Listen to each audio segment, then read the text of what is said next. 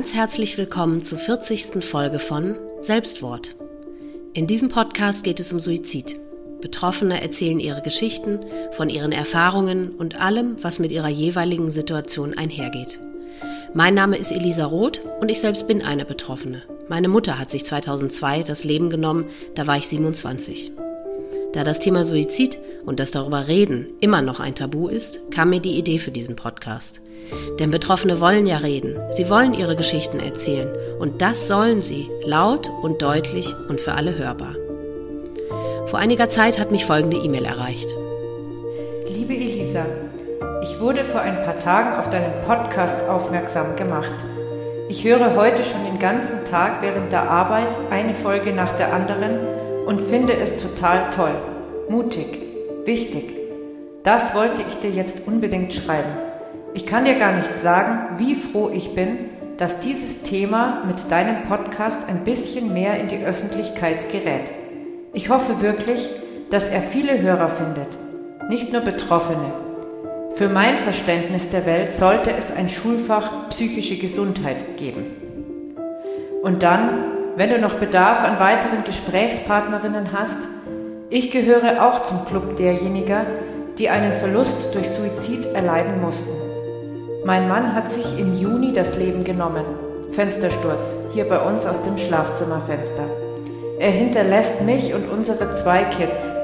Mein Mann hatte eine bipolare Störung und er hat es am Ende wirklich einfach nicht mehr ausgehalten. Ich habe ihn wie einen Schwerkranken jahrelang durch seine Krankheit begleitet. Ich habe versucht, ihm zu helfen und ihm Hilfe zu organisieren. Unsere Beziehung war extrem schwierig aber ich habe es irgendwie geschafft, nicht wegzulaufen. Ich gehe jetzt Schritt für Schritt durch den Trauerprozess, schwanke zwischen immenser Erleichterung, den täglichen Wahnsinn, diese unsägliche Bürde und Verantwortung los zu sein, und tiefer Trauer um den Menschen, der er hätte sein können ohne diese Krankheit, der er war, als ich ihn kennenlernte. Meine Kinder verlieren den allerbesten Papa der Welt, Anders kann ich es, kann ich sein Vatersein nicht beschreiben. Das bricht mir noch einmal mehr das Herz. Ich bin absolut der Meinung, dass wir alle über unser Schicksal reden müssen, offen sein müssen, schon alleine um unsere Umgebung für psychische Erkrankungen zu sensibilisieren, sodass die Menschen, die daran leiden müssen, es nicht mehr so schwer haben. Ich finde das extrem wichtig, für uns und für die anderen. Mach weiter, lieber Elisa. Es ist so wichtig. Ganz herzliche Grüße, Yvonne. Bevor ihr aber nun unser Gespräch hört, möchte ich alle Zuhörer nochmal ganz eindringlich bitten, vorab die Folge 0 anzuhören. Denn daran gehe ich auf alle Gefahren, die dieser Podcast mit sich bringt, ein. Und nun hört ihr Yvonnes und mein Gespräch. So, ich habe jetzt Yvonne äh, an der Leitung, an der Leitung sagt man nicht, am anderen Ende. Und wir haben jetzt, ich drücke jetzt ganz schnell auf Aufnahme, habe ich gerade gedacht, weil wir haben jetzt schon, glaube ich, eine Viertelstunde äh, sofort losgelegt mit dem Quasseln, weil, obwohl wir uns natürlich auch noch nie gesprochen haben, hat man sich auf Anhieb so viel zu sagen, ähm, dass man sich fast überschlägt. Also, äh, ganz herzlich willkommen, liebe Yvonne, und schön, dass du da bist. Danke, dass ich da sein darf. Es ist mir wirklich eine Ehre und ein großes Anliegen, muss Schön. ich ehrlich sagen. Ja, das freut mich sehr. Wir haben ja in deiner hm, E-Mail hm, gehört, dass es um deinen Mann geht. Aber wie das in jeder Folge so ist, würde ich dich jetzt bitten, deinen Mann uns einfach mal vorzustellen, weil wir haben ja gar keine Ahnung, was passiert ist und wie er war und wie eure Ehe war, wie ihr euch kennengelernt habt. Also erzähl uns einfach alles, was dir zu ihm einfällt, dass wir ihn so ein bisschen kennenlernen. Okay. Also mein Mann, ähm, der heißt Matt. Ich sage Mhm. das auch, weil der darf ruhig beim Namen genannt werden. Mhm. Ähm, der kam aus den USA nach Deutschland irgendwann 2008 Mhm. Genau.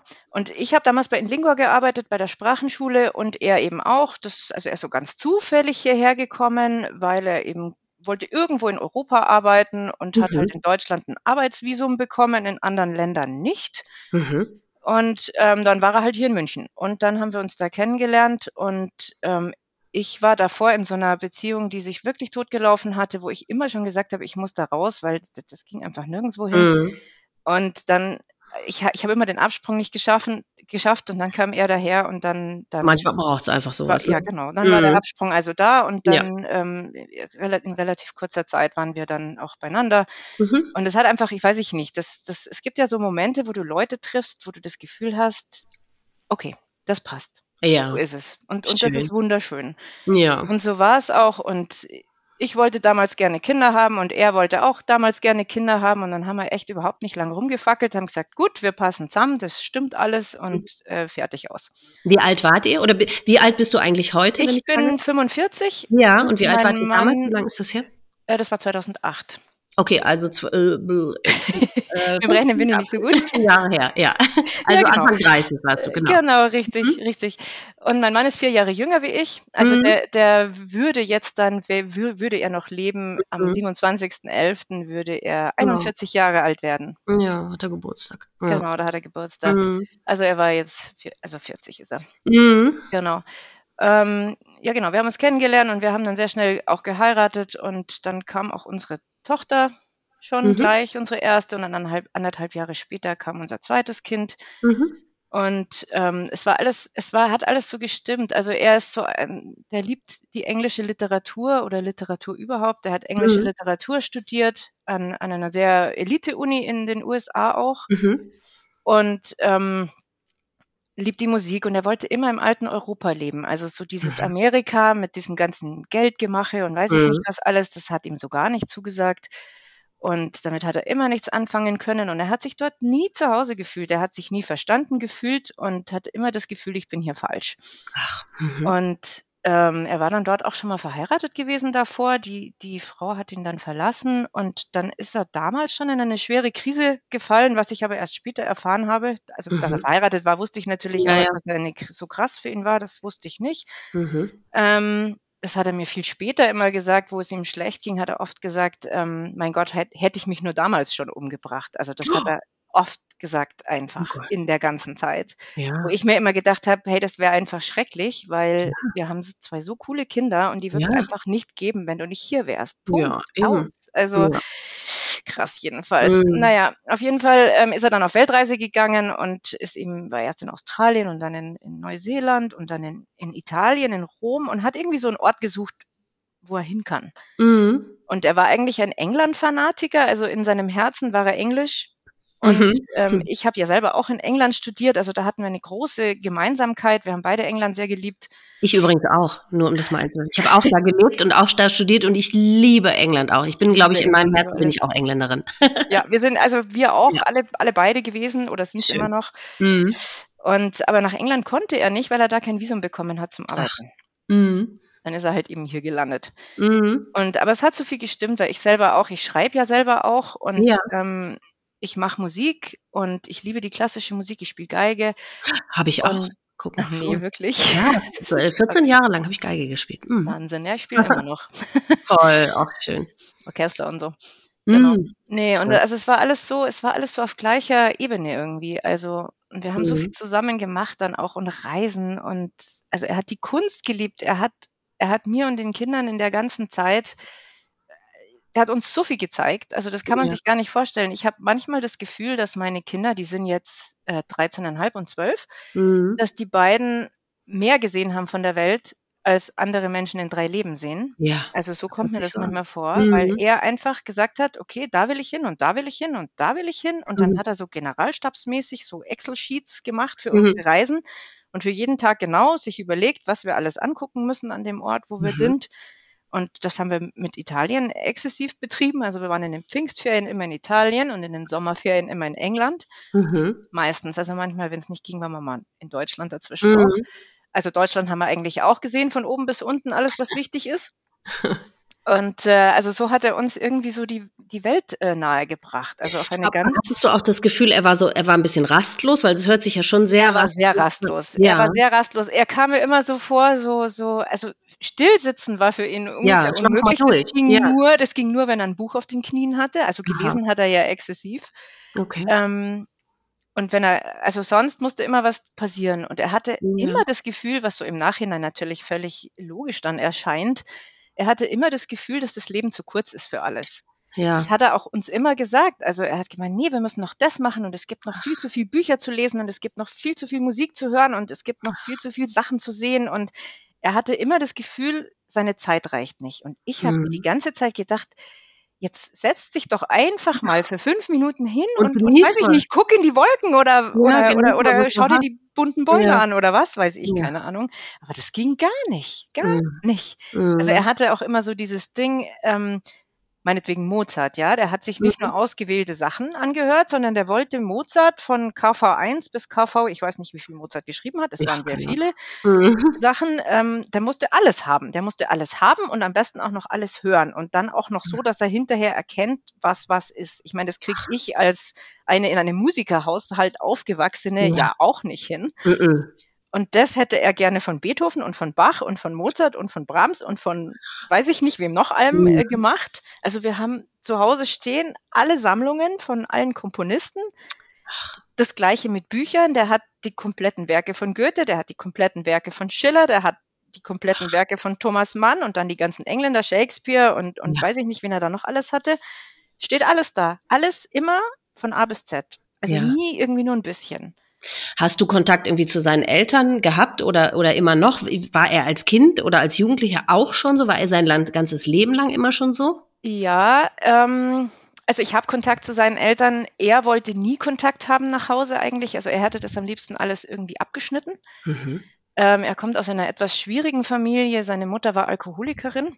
Okay. Die ist aber jetzt clean seit 2011 oder so Ui. Mhm. und ähm, hat sich auch sehr verändert in der Zeit. Also sie ist eine tolle Frau. Ich verstehe mich super mit ihr. Das war Schön. immer so ein bisschen so ein Running Gag zwischen uns, dass ich mich mit ihr teilweise besser verstehe als mit ihrem Sohn. Ja, ähm. Und sein Vater war halt, äh, der hat Post ausgetragen, der war aber auch sehr literaturinteressiert, ja. ja. Also das war für ihn halt ein Job fertig. Mhm. Und ähm, ja, er, also jetzt so im Nachhinein erzählen sie mir schon, dass es, dass er immer, also er war immer sehr gut, er war immer der Beste in der Schule und hat immer alles gekonnt und alles gewusst und mhm. er war einer von den Besten an der Uni. Also mir kommt es manchmal tatsächlich so vor, als wäre er so ein bisschen so in die hochbegabten Richtung unterwegs gewesen, Aha. weil der war ja. auch immer zehnmal schneller als andere, alle anderen. Jetzt mhm. bin ich nicht der langsamste Mensch und ich habe, ich, ich bin auch nicht ganz blöd, aber, mhm. aber der war noch zehnmal schneller. Also Wahnsinn. immer, auch, ja, immer allen voraus. Wahnsinnig anstrengend, weil ja. er immer alles schon gewusst hat, bevor man selber überhaupt kapiert hat, worum es geht. Und ähm, mhm. so hat er halt auch gesprochen, ja. Der hat, der hat Sachen einfach weggelassen, weil es für ihn klar war. Aber für jemanden, der, das, der, der nicht in seinen Kopf mhm. gesteckt ist, war das gar nicht klar. Der, der, ich habe mir immer gedacht, wie kommst du denn jetzt von A nach B? Ja. Und dann werden die ungehalten oder ja, ungebunden, wenn man es nicht genau. versteht, wenn man zu ja. doof ist, weil man die Hälfte halt nicht gehört hat. Ja, oh. Richtig. ja kenne ich. So. Mhm. Genau so war das immer. Mhm. Ähm, genau, also seine Schwester, ähm, die war auch eine Zeit lang mit Drogen unterwegs, die hatte eine Essstörung auch, die war auch ja. im Gefängnis da drüben und der, der wollte halt immer seine Familie, also vor allem die Kinder, wollte er eigentlich immer davor schützen, dass die mit sowas in Kontakt kommen. Ja, also mhm. er hat mhm. immer gesagt, das geht gar nicht und meine Schwester darf die nicht treffen und und also es war wirklich so no no no. Okay. Wir waren auch nie dort, Ach. nie. Mhm. Und aber seine Mutter ist und seine, also seine Eltern sind eigentlich jedes Jahr gekommen. Ah ja.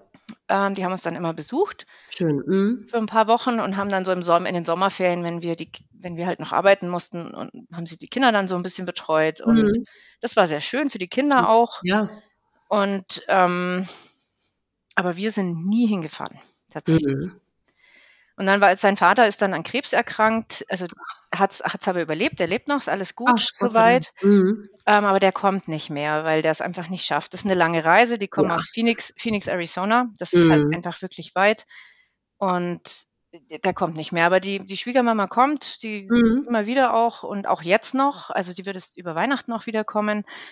Und ähm, ohne ihren ja, Mann ist, ist, aber auch strange, oder? Ja, okay. Ja, nee, die, die, die, hm. also die hat eine riesen Verwandtschaft da drüben, die hat selber irgendwie zehn, neun Geschwister. Boah. Er hat drei Geschwister. Okay. Ähm, also die sind da immer alle gut ja, ja, versorgt. Okay. Nee, mhm. das ist ihr wichtig. Sie möchte Kontakt zu den Enkelkindern haben, sagt sie auch immer. Und ja, äh.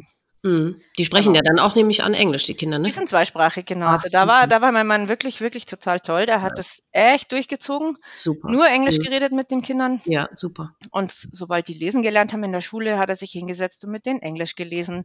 Und dann hat er sich hingesetzt und mit denen Englisch schreiben gelernt und geübt. Und also ja.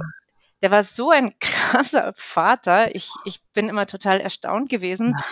weil ich, ich habe immer so diese abwesenden Väter im Kopf und so, die ja. halt außer Arbeit dann irgendwie dann heimkommen und dann fertig sind mit der Welt. Ja. Und er ist heimgekommen und wenn ein Kind was von ihm wollte, hat er alles in die Ecke geschmissen, was auch immer er gerade gemacht hat. Völlig mhm. wurscht, Buch gelesen, Musik gehört, keine Ahnung, egal. Und hat sich mit dem Kind beschäftigt. Und eben, also die mhm. ganzen, die ganzen 13 Jahre jetzt, mhm. oder 13,5 Jahre waren es mhm. praktisch mit meiner Tochter, ähm, immer so. Und der hat mit denen Mathe gemacht und der hat mit denen, also so, so zum Spaß, meine die Kinder sind auch sehr gut in der Schule, aber so, wer kann mhm. die Aufgabe schneller rechnen und solche Sachen, ja. Mhm. Also immer und so viel gelesen mit denen, so viel gelesen, das ist ah. Wahnsinn.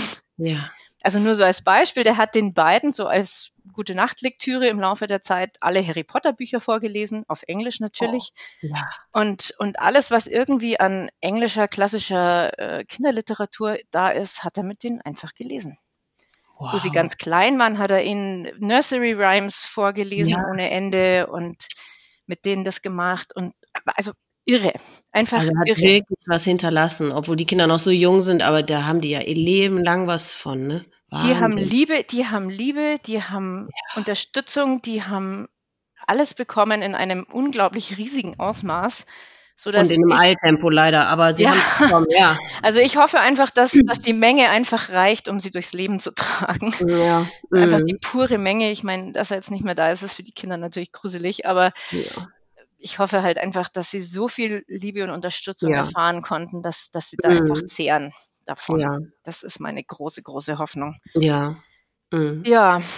Beruflich hat es mein Mann extrem schwer hier in Deutschland. Ja. Weil sein, sein Uni-Abschluss, der hat einen Bachelor gehabt an der ja. Cornell, Uni, Cornell, University, ähm, den haben die hier anerkannt als Abitur. Oh.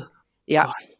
Weil wir hatten dann eine Zeit lang überlegt, er hat ja Englisch unterrichtet an der, an der Sprachenschule eben. Mhm. Und es ist da ein bisschen krass mit den Lehrern, die dort fest angestellt sind. Die stehen der Schule sozusagen von acht in der Früh bis Viertel nach neun, glaube ich, oder so, oder Viertel vor zehn zur Verfügung. Mhm. Und da planen die dann die Stunden rein. Ach. Mhm. Und dann kann es halt echt passieren, dass du zwei Stunden hast, zwei Stunden Pause, zwei Stunden, zwei Stunden Pause, zwei Ach, Stunden, zwei Stunden Pause, ist der ganze Tag rum. Ja. Und wir wohnen halt ein bisschen außerhalb von München und die Zeit hat eigentlich dann oft nicht gereicht zum noch nach Hause kommen zwischen ja. diesen Stunden. Ach. Und dann gab es Zeiten, da war meine Tochter sehr klein noch, so im ersten Jahr, da hatte sie einfach von Montag in der Früh bis Freitagabend nicht gesehen. Ach. weil sie geschlafen hat, wo er wegging und schon ja. wieder geschlafen hat, wo er kam. Und das hat ihn dann immer so angekotzt, ja. ähm, dass er gesagt hat, nee, er möchte jetzt echt einfach einen 9-to-5-Job haben. Ja. Und fertig.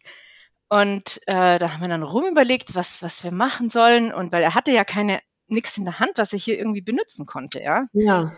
Mit einem mit einem Studium in der englischen Literatur ist halt einfach ein bisschen schwierig. Mhm. Und ich bin damals als Quereinsteiger in eine Steuerkanzlei schon gewesen mhm. und habe Buchhaltung gemacht und Löhne. Und ähm, dann habe ich gemeint, naja, Buchhaltung kannst du ja auch lernen. Ich meine, das ist ja nicht so schwer, wenn man, wenn man ein bisschen was im Kopf hat. Ja. Und ähm, da kannst du den perfekten 9-to-5-Job finden, ja. ja. Also mhm.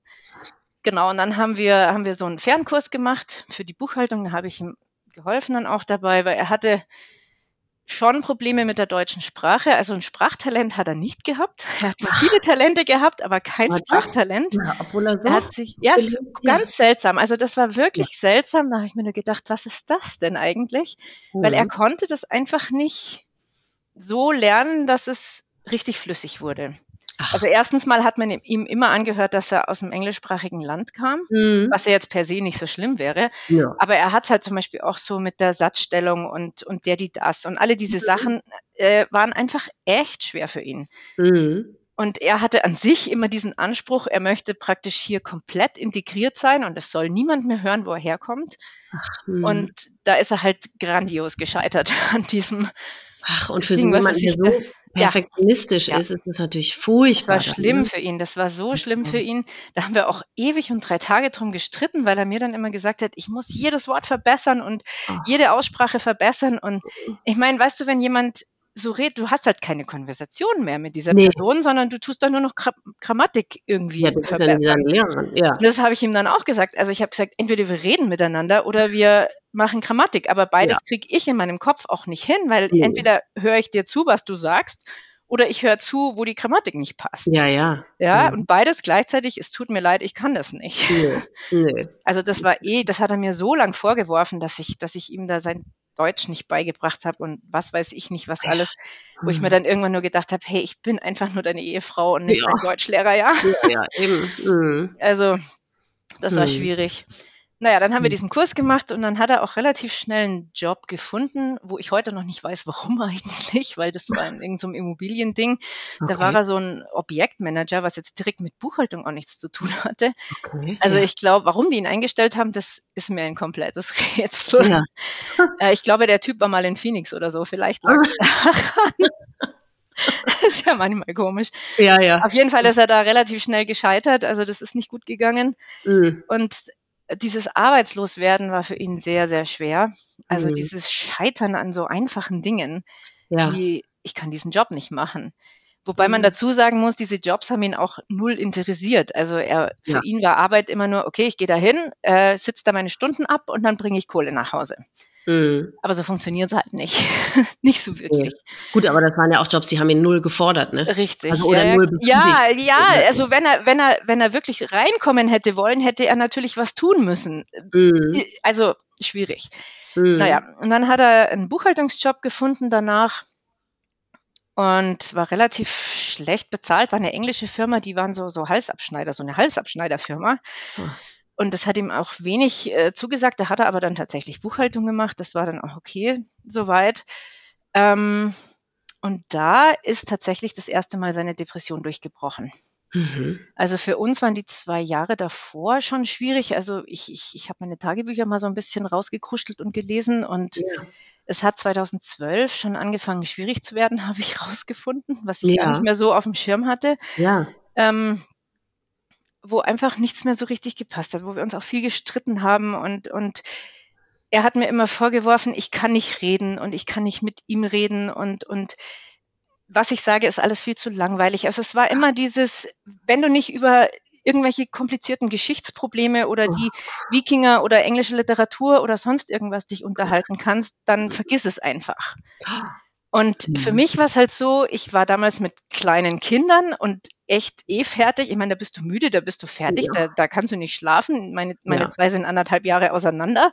Ja. Äh, die waren beide klein zu dem Zeitpunkt. Da habe ich echt nur gesagt, hey, es tut mir leid, aber das klappt so nicht. Also ich, ich, ich kann jetzt hier nicht, ich werde jetzt auch keine Geschichtsbücher über die Wikinger lesen, da bin ich gar nicht in der Lage dazu momentan.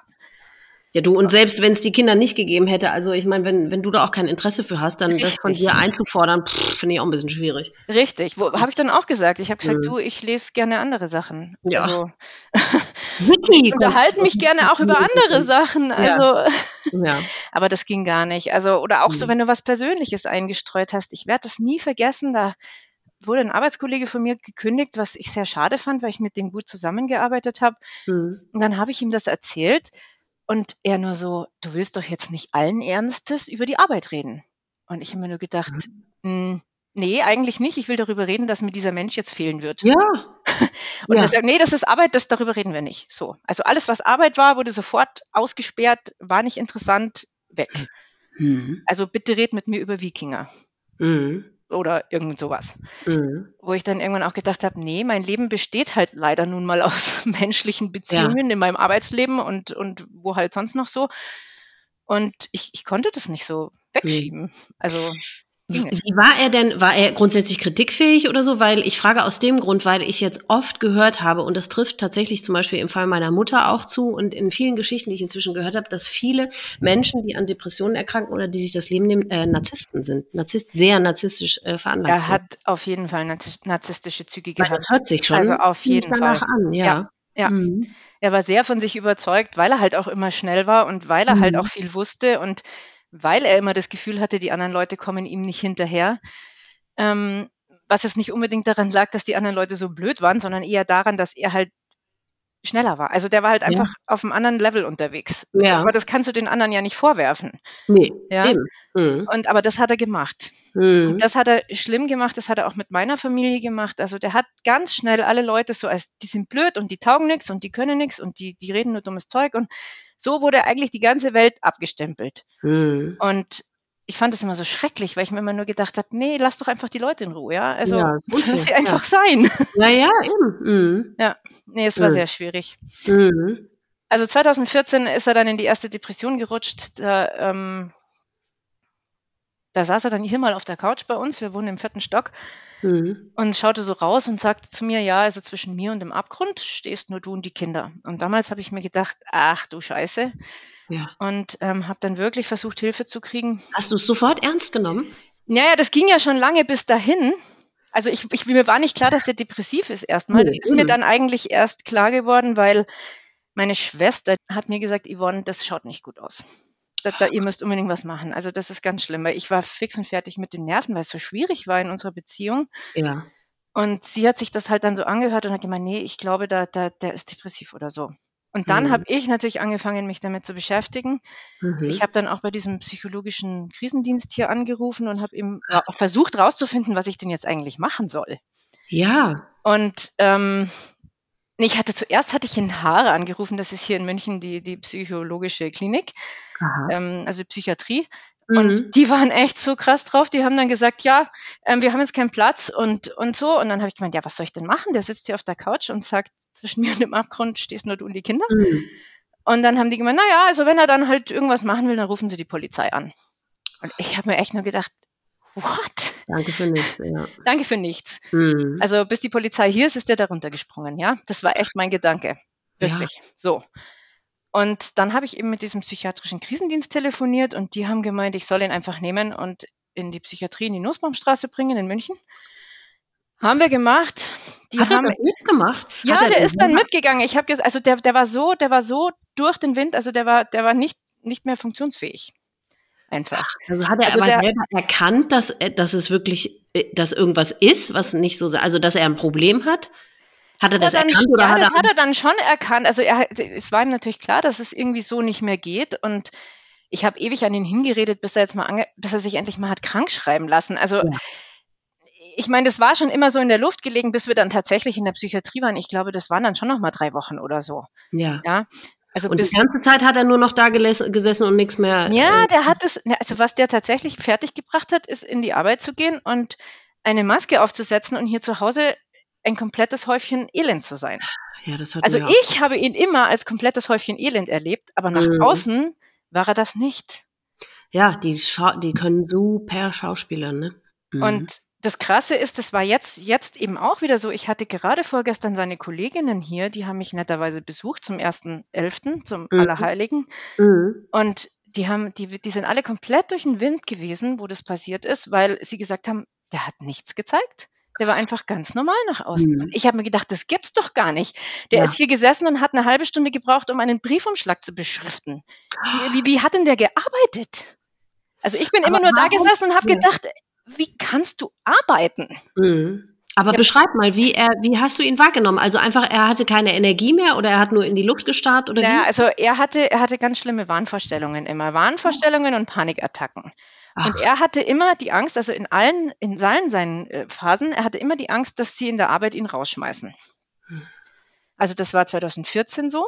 Hm. Und jetzt eben auch wieder. Also der hatte, der hat gedacht, die sammeln alle seine Fehler und tun sie in den Ordner und geben sie, dann geben sie den Ordner zum Anwalt und der strickt dann einen, äh, hm. einen Kündigungsgrund draus. Ja. Ja, und das ja, war so sein, ja. das war das Grund, Grundproblem. Und darüber haben wir Tag und Nacht geredet. Ja, weil du wirst ja ihm gesagt haben, du, selbst wenn es so ist, dann findest du halt einen neuen Job, ne? Ja, natürlich habe ich das gesagt. Eben. Also erstens mal kenne ich mich im Lohn aus und ein bisschen im Arbeitsrecht und habe gesagt, so, so einfach schmeißt dich keiner raus. Und wenn sie dich kündigen, bin ich morgen im Arbeitsgericht und dann lassen mhm. wir das überprüfen. Ja, mhm. erstens. Zweitens. Drittens, du kriegst ja dann erstmal Arbeitslosengeld. Ja. Also warum regst du dich so auf? Ja, ja. Äh, viertens, ich sehe keinen Grund, warum sie mhm. dich kündigen. Ich sehe ihn einfach nicht. Der, der dachte ja sogar, die kündigen ihn fristlos. Also wegen so Sachen wie, ja, ich, ich habe da irgendwie, 7.58 Uhr in mein, in mein Timesheet geschrieben und nicht 7 Uhr 55, wo ich wirklich gekommen bin oder umgekehrt so. Er hat dann ein bisschen mehr aufgeschrieben, wie es tatsächlich war, weil er immer die Minuten aufgerundet hat. Und daraus hat er sich so ein Wahnsinnsding gestrickt. Mhm. Ähm, krass. Das war einfach krass. Ja. Aber das war jetzt, also 2014 war es, war es ein bisschen anders gelagert, aber da war er dann im Krankenhaus, ähm, hatte auch Medikamente gekriegt und ist dann wiedergekommen, äh, rausgekommen nach sechs Wochen und hat dann eigentlich die Medikamente sofort in den Mülleimer geschmissen. Äh, die Nebenwirkungen so fand er schrecklich, wollte er nicht mehr haben. Außerdem fühlt er sich jetzt wieder gut, alles fein. Und ich habe mir damals echt gedacht, ich sitze einfach auf einem schlafenden Vulkan. Ja. Weil ich habe mir gedacht, das ist nicht das Ende von allem. Mhm. Also es ging, ging ihm dazwischen dann schon ganz gut. Dann war er wieder gut drauf und so. Und ähm, aber unsere Beziehung war schwierig. Also so diese, dieser Mensch, den ich mal gekannt habe, hatte, den mhm. gab es eigentlich nicht mehr in dem mhm. Sinne. War mhm. wirklich anders geworden, sehr streitbar, sehr reizhaft, sehr ah, ja immer mhm. alles war nicht gut genug und also so ging das jahrelang. Mhm. Jahrelang haben wir. Was waren denn die Nebenwirkungen der Medikamente? Ähm, ja, Gewichtszunahme, dann Sexualstörungen. Ähm, er hat sich halt immer müde und schlapp gefühlt. Also er hat so ein bisschen gesagt, die, die Nebenwirkungen sind so ähnlich wie die Depression selber. Ja. Und dann hat er lieber die Depression. Also mm. so, so hat er es äh, ausgedrückt eigentlich. Ja. Ähm, ich, ich, kann War das schon verstehen, auch, weil das, ja. das ist wirklich, also das Zeug ist wirklich krass. Mm. Also das hat ihn wirklich einfach platt gemacht am Anfang, bis er sich so ein bisschen dran gewöhnt hatte. Mhm. Ja, ich wundere mich, dass das tatsächlich heutzutage immer noch so ist. Ne? Ich hätte gedacht, irgendwie die Medikamente haben sich weiterentwickelt oder vielleicht war er auch falsch eingestellt. Ich weiß nicht. Aber das war auch der Grund zum Beispiel, aus dem meine Mutter Medikamente abgelehnt hat. Die hat, ja. kein, die hat nichts genommen. Und ja. da denke ich auch mal, ach Mensch, wenn hättest du doch, dann hättest du dir aber vielleicht ja doch geholfen. Man weiß es halt nicht. Aber diese, ja, diese Nebenwirkung. Ich wusste nicht, dass das heutzutage tatsächlich immer noch so so schlimm Die helfen auch nicht immer. Also jetzt, wo er jetzt nee. dieses Jahr wieder so schlimm depressiv mhm. war, da ist, da hat das ja alles überhaupt nichts mehr geholfen. Mhm. Also äh, vielleicht hat es geholfen, dass er nicht mehr ganz so tief gefallen ist oder ja, keine gut. Ahnung, weiß ich nicht. Mhm. Aber war er denn sonst irgendwie in therapeutischer Behandlung? Ähm, also Psychologen hat er ja grundsätzlich erstmal abgelehnt. Ach, das sind die? ja, ähm, ja, nee, da, nee, die sind alle blöd und da will ich nicht hin ja. und einmal in der Woche mhm. mit denen reden, das ist mir alles viel zu dumm und, und also. Er kann so. mir ja nichts sagen, was ich nicht selber weiß. Ja, genau. Genau so. Hm? Ja. Genau so. Mhm. Also, ich habe mir auch gedacht, mhm. hey, ich habe mir immer gedacht, du hast so viel aufzuarbeiten von deiner Kindheit und von deiner mhm. Flucht sozusagen aus Amerika hierher. Ja. Und weiß ich ja nicht, was da noch alles für, für Skelette im Schrank herumliegen. Keine Ahnung, weiß ich ja nicht. Mhm. Ähm, also ich hätte gedacht, da gäbe es einiges, worüber man sprechen könnte. Ja gut, aber das, ähm, ja, da tun sich Männer ja eh schwer, schwerer mit, glaube ich, ne? Wollte nicht. Psychologen wollte zu gehen. Mhm. Ja, und ja. 2020 kam dann diese wieder so eine krasse Depression wieder. Und da war er dann, das war ja mitten in der Corona-Zeit. Ja. Konnte ähm, er dann ähm, weiter arbeiten? Also da hat, das war interessant. Also, also, ja, ja, der war ja, der war ja dann in der Buchhaltung, der war hier ja. bei einer großen Firma in München dann in der Buchhaltung angestellt, ja. was auch jahrelang super funktioniert hat. Mhm. Und dann ist es, gab es irgendwie so ein bisschen Kollegenwechsel und dann gab es Probleme. Dann haben sie gestritten, ob Radio an oder Radio aus. Und er mochte halt einfach diese, weiß ich nicht, diese, diese normalen Sender, die man halt so hört, die fand er immer schrecklich, da konnte er sich nicht konzentrieren. Mhm. Ähm, und dann hat er irgendwie Kopf, hat er beantragt, dass er Kopfhörer tragen darf. Dann hat er sich da Bach draufgelegt und hat also Bach gehört und wo es halt besser ging. Mhm. Und ähm, und dann hat er halt angefangen, so Sachen zu machen wie, äh, ja, ich mache da meine Buchhaltung und nebenher höre ich mir Hörspiele an mhm. oder Bücher. Also er, er wollte mhm. ja immer lesen, er wollte ja immer sein Hirn mhm. füttern. Und mit, seinem, mit seiner Arbeit da konnte er sein Hirn halt echt nicht füttern. Nee. Und dann hat er halt nebenher äh, Hörbücher gehört und alles Mögliche. Und ich weiß nicht, da war er dann wahrscheinlich tatsächlich weniger konzentriert und vielleicht hat er ja. auch mehr Fehler gemacht dadurch. Mhm. Das kann natürlich durchaus sein. Ja. Ähm, auf jeden Fall ist es irgendwie so dort auch bergab gegangen, so ein bisschen mit ihm und mit den Kollegen und, und er sollte einen Chef, einen Stellvertreterposten übernehmen. Und dann haben sie irgendwann gesagt, nee, das soll er doch nicht machen. Seine Chefin mhm. hat mir dann später erzählt, ähm, sie war der, sie hat irgendwie das Gefühl gehabt, er schafft es nicht. Ja. vor allem nicht mit diesem cholerischen Chef, der da drüber steht. Oh. Und da habe ich mhm. nur gesagt, ja, das stimmt mit Sicherheit, dass er das nicht geschafft hätte, so auf diese ja. Weise. Also eigentlich war es gut, dass sie ihn darunter genommen haben. Mhm. Aber für ihn war das natürlich eine, eine Katastrophe. Ja, ist ja klar. Und dann, und dann haben sie, dann konnte er nicht mehr so wegen der Depression und dann haben sie äh, ihm Arbeit abgenommen. Eigentlich eher, um, dass er sich halt, dass er das, was er hat, einfach gescheit macht und nicht ja. zu viel hat. Und, und er hat das halt total so verstanden, wo jetzt bin ich halt überhaupt nicht mehr notwendig hier und hm. Ähm, und, und er hat es immer so verstanden, jetzt schmeißen sie mich gleich raus. Also das war immer der Tenor, jetzt schmeißen sie mich gleich raus. Hm. Immer. Also auch 2020, ich, ich sag's dir, ich konnte dieses verdammte Kündigungsschutzgesetz auswendig rezitieren. Oh. Wirklich, weil ich habe es ihm fünfmal am Tag runterrezitiert. Weil er immer gesagt hat, morgen kündigen, kündigen Sie mich fristlos. Und ich habe gesagt, hey, du bist in Deutschland, du bist nicht in Amerika, ja? ja. Mhm. Hier, hier, geht es nicht so einfach mhm. so. Mhm. Ja. Und aber das, das, das, das, das ging für drei Minuten in den Kopf und dann fing es wieder von vorne an. Mhm. Oh. Wie war er denn zu den Kindern oder mit den Kindern während dieser da war er, Da war er immer, immer top. Immer also top. haben eigentlich so nichts bemerkt Von, oder nichts. Ja, mit. bemerkt. Ich meine, die haben natürlich mitgekriegt, dass wir uns viel gestritten haben. Ja, das ja. war ja nicht zu übersehen. Ja, okay. Und dass er zwischendrin auch schlecht drauf war, haben sie auch mitgekriegt. Ähm, aber ich habe viel mit den Kindern auch geredet und habe ihnen erklärt, das ist eine Krankheit und ah. wo er dann auch wieder im Krankenhaus war oder auch wo er das erste Mal im Krankenhaus war, da waren ja. die ja noch klein, da waren die noch im Kindergarten, mhm. ähm, habe ich denen auch erklärt, ja, das ist eine Krankheit, muss behandelt werden und wenn es ihm besser geht, kommt er zurück. Mhm. Und jetzt 2020, das ist ja noch nicht so lange her, mhm. ähm, habe ich auch viel mit ihnen geredet, habe ihnen erklärt, was eine Depression ist und wie das so ist und was das mit den Menschen macht und dass das unbedingt behandelt werden muss, mhm. weil sonst kann es halt echt gefährlich werden. Mhm. Und also ich habe mich wahnsinnig informiert, ich habe alles gelesen und ich war in Foren für Angehörige und schlag mich. Also alles. Alles durch ja. die Bank. Ich wusste sehr viel. Mhm. Ähm, 2020 hat er dann zu mir gesagt, ähm, im November, ja, die, die Symptome kommen zurück. Also er spürt diese körperlichen Symptome der Depression. Wie der hat immer total gefroren, also der, der hat echt gezittert vor Kälte. Das war so, so Angst, Angst, ähm, Symptome eigentlich hauptsächlich.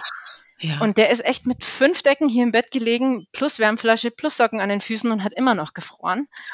Ähm, also richtig krass, ja. richtig krass, körperlich. Mhm. Und da hat er gesagt, ja, das kommt alles zurück und er möchte wieder in die Klinik. Und dann, also da hat er das wirklich so gesagt, er, er geht jetzt wieder in die Klinik.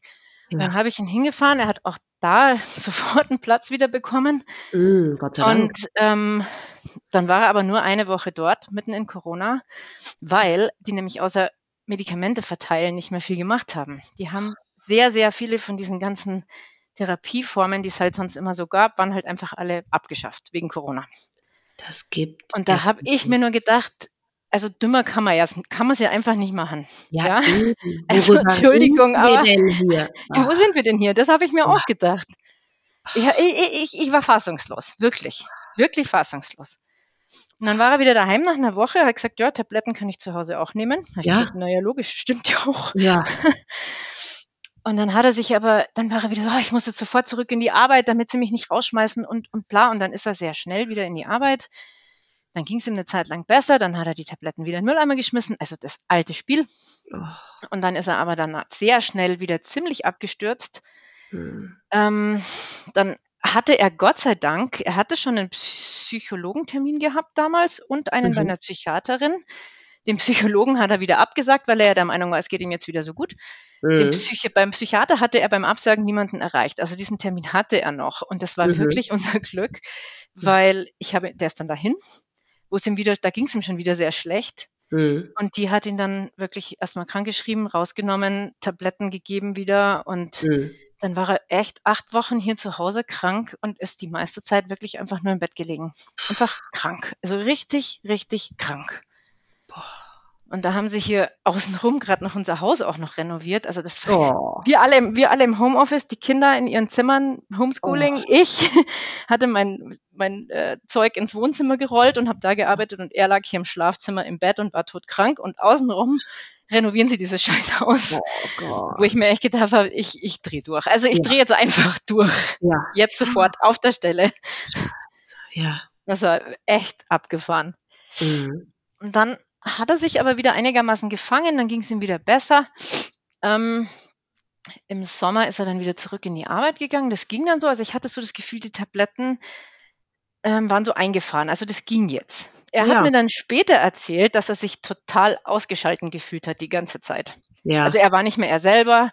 Ja. Er war total runtergefahren, einfach nicht, nicht mehr so wie er halt sich kannte. Und dass man mal die Medikamente, das Medikament gewechselt hätte oder so, weil. Ja, also das hat die nicht, das hat die zumindest nicht gemacht, da diese hm. Psychiaterin, keine Ahnung, weiß ich auch nicht. Also ich kenne mich da ja nicht aus. Ich bin ja nee, auch nicht, aber man, man, man, hört doch immer wieder, dass halt nicht alle Medikamente für jeden immer geeignet ja, sind. Ja, ne? genau. Also hätten sie ja. vielleicht mal probieren können, aber ja. haben, haben, sie nicht gemacht. Hm. Dann hatten wir 2021 einen super schönen Sommer. Also für mich war es super schön, weil einfach endlich mal Ruhe war. Mhm. Und er war stabilisiert mit den Tabletten. Für ihn, mhm. wie er mir dann eben später erzählt hat, war es eben nicht so schön, weil er sich so ausgeschalten gefühlt hat. Ja, okay. Ähm, dann hat er im September oder so, 2021, hat er die Tabletten wieder abgesetzt, ähm, weil er sich besser gefühlt hat. Eigentlich ging ganz gut. Aber dann ist einfach eine Manie gekommen. Und ich schwör's dir, dass das ist das Schlimmste, was ich in meinem Leben je erlebt habe. So einen manischen Menschen zu Hause zu haben, der da so gerade so voll durchdreht. Also. Ja, wie sieht das aus? Ich habe es noch nie selber erlebt. Ähm, also es hat irgendwie angefangen damit, dass er immer weniger geschlafen hat.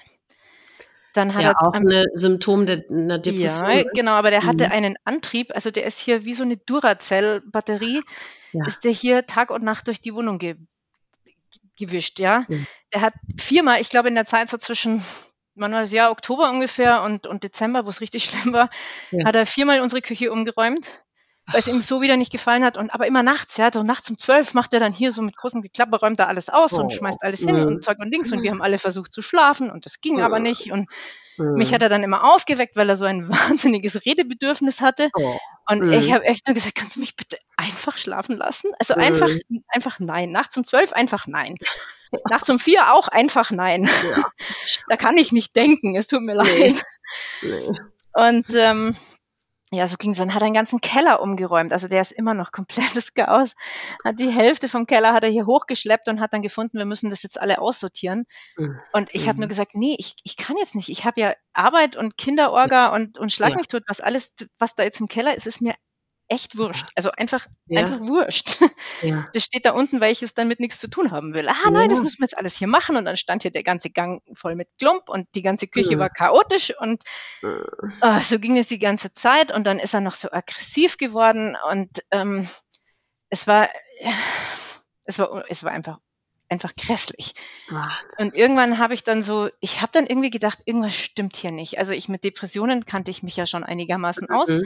Mit Manie hatte ich noch nichts zu tun, aber ich habe es mhm. dann so klingeln hören. Und zwar hatte ich damals, 2014 äh, in dem Forum, hatte ich mit einem Betroffenen zu tun, der manisch-depressiv war. Und der hat so ja. tolle Texte geschrieben über seinen Zustand. Aha. Und ich habe mich an diesen Text erinnert, weil mich mein Mann einfach so an den erinnert hat. Ja. Und dann habe ich diesen Text rausgekuschelt, den ich mir Gott sei Dank gespeichert hatte auf meinem Computer, ja. weil das Forum gibt es nämlich leider nicht mehr. Aha. Und ähm, habe das gelesen, habe gedacht, okay, Houston, wir haben ein Problem. Ja. Und dann habe ich mir das halt so angeschaut, diese Symptomatik und so und echt hinter jedem Punkt einfach nur einen Haken gemacht und habe gedacht, okay, scheiße. Ja. Also ganz blöd. Was waren das alles für, ähm, also? Ja, also es ist, es ist eben dieses fast gar nicht schlafen, dieser mhm. total übersteigerte Antrieb, dann so, so größenwahnsinnige Ideen. Also ja. er hat, er hat zu dem Zeitpunkt der war ja immer so ein schüchterner Mensch, der eigentlich nie mit jemandem reden konnte oder wollte. Mhm. Und auf einmal hat er mit Gott und der Welt geredet und, und hat seine Meinungen kundgetan und hat auch angefangen mit Gott und der Welt zu streiten. Oh, ähm, mhm. Also auch mit seiner Firma, da kam dann dieses, wieder dieses Homeoffice-Dingsbums, äh, am 24.11. glaube ich war das. Und er hat dann echt durchgedrückt, dass er zu Hause bleiben darf gegen allen Widerstand von der Firma und, und gekämpft ja. mit denen. Und mhm. ich war immer mittendrin, weil sein Deutsch immer nicht so gut war. Ja. Und dann kam er immer zu mir und sagt, hier, übersetz mir das, übersetz mir das. Und dann ja. habe ich versucht, ihm da zu helfen mit seinem Deutsch und korrigier mir das. Und äh, äh mhm. ich saß da, versuchte meine Arbeit zu machen, die ja auch noch da war. Und, und dann kam er alle drei Minuten rein und, und hilf mir hier und hilf mir da und du musst mir jetzt helfen. Und, und ich, äh, ich habe echt gedacht, krass. Ja, und dann nur vom Zuhören, da kriege ich schon einen Herzinfarkt. Da, krieg, da kriegst du echt einen Herzinfarkt. Boah. Wirklich. Ich, ich ja. habe echt gedacht, ich, ich drehe einfach durch. Ja, ja. Hat und er auch irgendwelche Käufe getätigt? Das hört man ja auch. Hat er auch gemacht, ja. Also er hatte, also es war jetzt nicht so schlimm, wie man es oft mal liest, aber er hatte ja. zu seinem 40. Geburtstag, äh, der im November war, hat er 8000 Euro von einer Tante bekommen. Mhm. Und die hat er, glaube ich, eins zu eins einfach bei Amazon rausgeschmissen. Also ich möchte es mal nicht sagen rausgeschmissen, weil was ja. er gemacht hat, er hat seine Bibliothek vervollständigt. Okay. Mhm. Ja, er hat also alle mhm. Bücher, die ihm noch gefehlt haben, hat er ja, gekauft. Ja, okay. Alle Filme, die ihm gefehlt haben, hat er gekauft. Mhm. Also er hat das so investiert. Ja, ja, ja also okay. es ist nicht so krass, dass er irgend so einen Scheiß gekauft hat. Ja, ja. Mhm. Aber trotzdem, dieses, dieses Ausgeben war da und, und, ähm, und, und ja, und dann hat er angefangen, Alkohol zu kaufen ohne Ende. Ach. das war total verrückt. Der hat echt jede Flasche Alkohol, die irgendwie so ein Glas dabei hatte, ja, gibt's ja manchmal zu kaufen. Ja, so. ja. Hat er alle gekauft? Alle. Ich habe hier noch, ich hab hier noch eine halbe Bar stehen auf unserem Aber gar nicht ums zu trinken, sondern nur ums zu haben. Ja, dann schon, also so. dann schon auch trinken. Also er war zu dem Zeit auch, er hat immer zum Schlafen, hat er immer den Alkohol benutzt, ja. Mhm. Das auch über Jahre hinweg eigentlich. Also er hatte auch immer Angst davor, ein, ein Alkoholproblem zu haben. Mhm. Aber es war immer so an der Grenze, dass es eigentlich keins war, weil er eigentlich auch von heute auf morgen aufhören konnte. Mhm. Also in der Fastenzeit, er war sehr katholisch, in der Fastenzeit hat er immer aufgehört damit. Okay. Und ja. ich habe dann immer gesagt, ja, warum fängst du denn wieder an? Also lass es halt einfach, da bist du ja schon durch nach den sechs Wochen. Ja gut, ja. wenn du nicht schlafen kannst, dann ja. nimmst du nicht jedes ja. Mal. Ne? Ja, mhm. genau. Das, das war das Schlimme. Er konnte nicht mhm. schlafen und dann Boah. Mhm. Ja, und dann ist er aggressiv, ist er dann auch noch geworden und ähm, er hat mich dann echt einmal so richtig fies fest am Arm gepackt, wo ich dann fette blaue Flecken gekriegt habe, so in der Nacht und hat so eine Vase von uns einfach auf den Tisch zerschmissen, dass die in eine Million kleine Fetzen zerflogen. Die, die habe ich Wochen später noch im Bücherregal gefunden, diese Scherben. Ja. Und da war für mich der Punkt erreicht, wo ich gesagt habe, äh, also für mich geht's jetzt nicht mehr. Ja. Ähm, weil ich habe mir immer geschworen in meinem Leben, wenn mir jemand, wenn mein Ehemann mir irgendwann Gewalt antut, ja. dann, dann ist Ende. Also das tue ja. ich mir nicht an, aus. Mhm. Ich bin dann zu meiner Freundin gezogen über Nacht Tagsüber mhm. war ich hier, aber über Nacht, die wohnt da bei uns hier gegenüber mhm. und habe bei der geschlafen in der Nacht, damit ich halt mhm. einfach mal ein bisschen Ruhe habe und schlafen kann. Und ja. ich habe auch mein Handy ausgeschaltet in der Nacht, weil der hat mich dann am Telefon terrorisiert. Das glaube ich. Ständig mhm. angerufen und so. Und weil ich habe ihm auch nicht gesagt zuerst, wo ich bin. Mhm.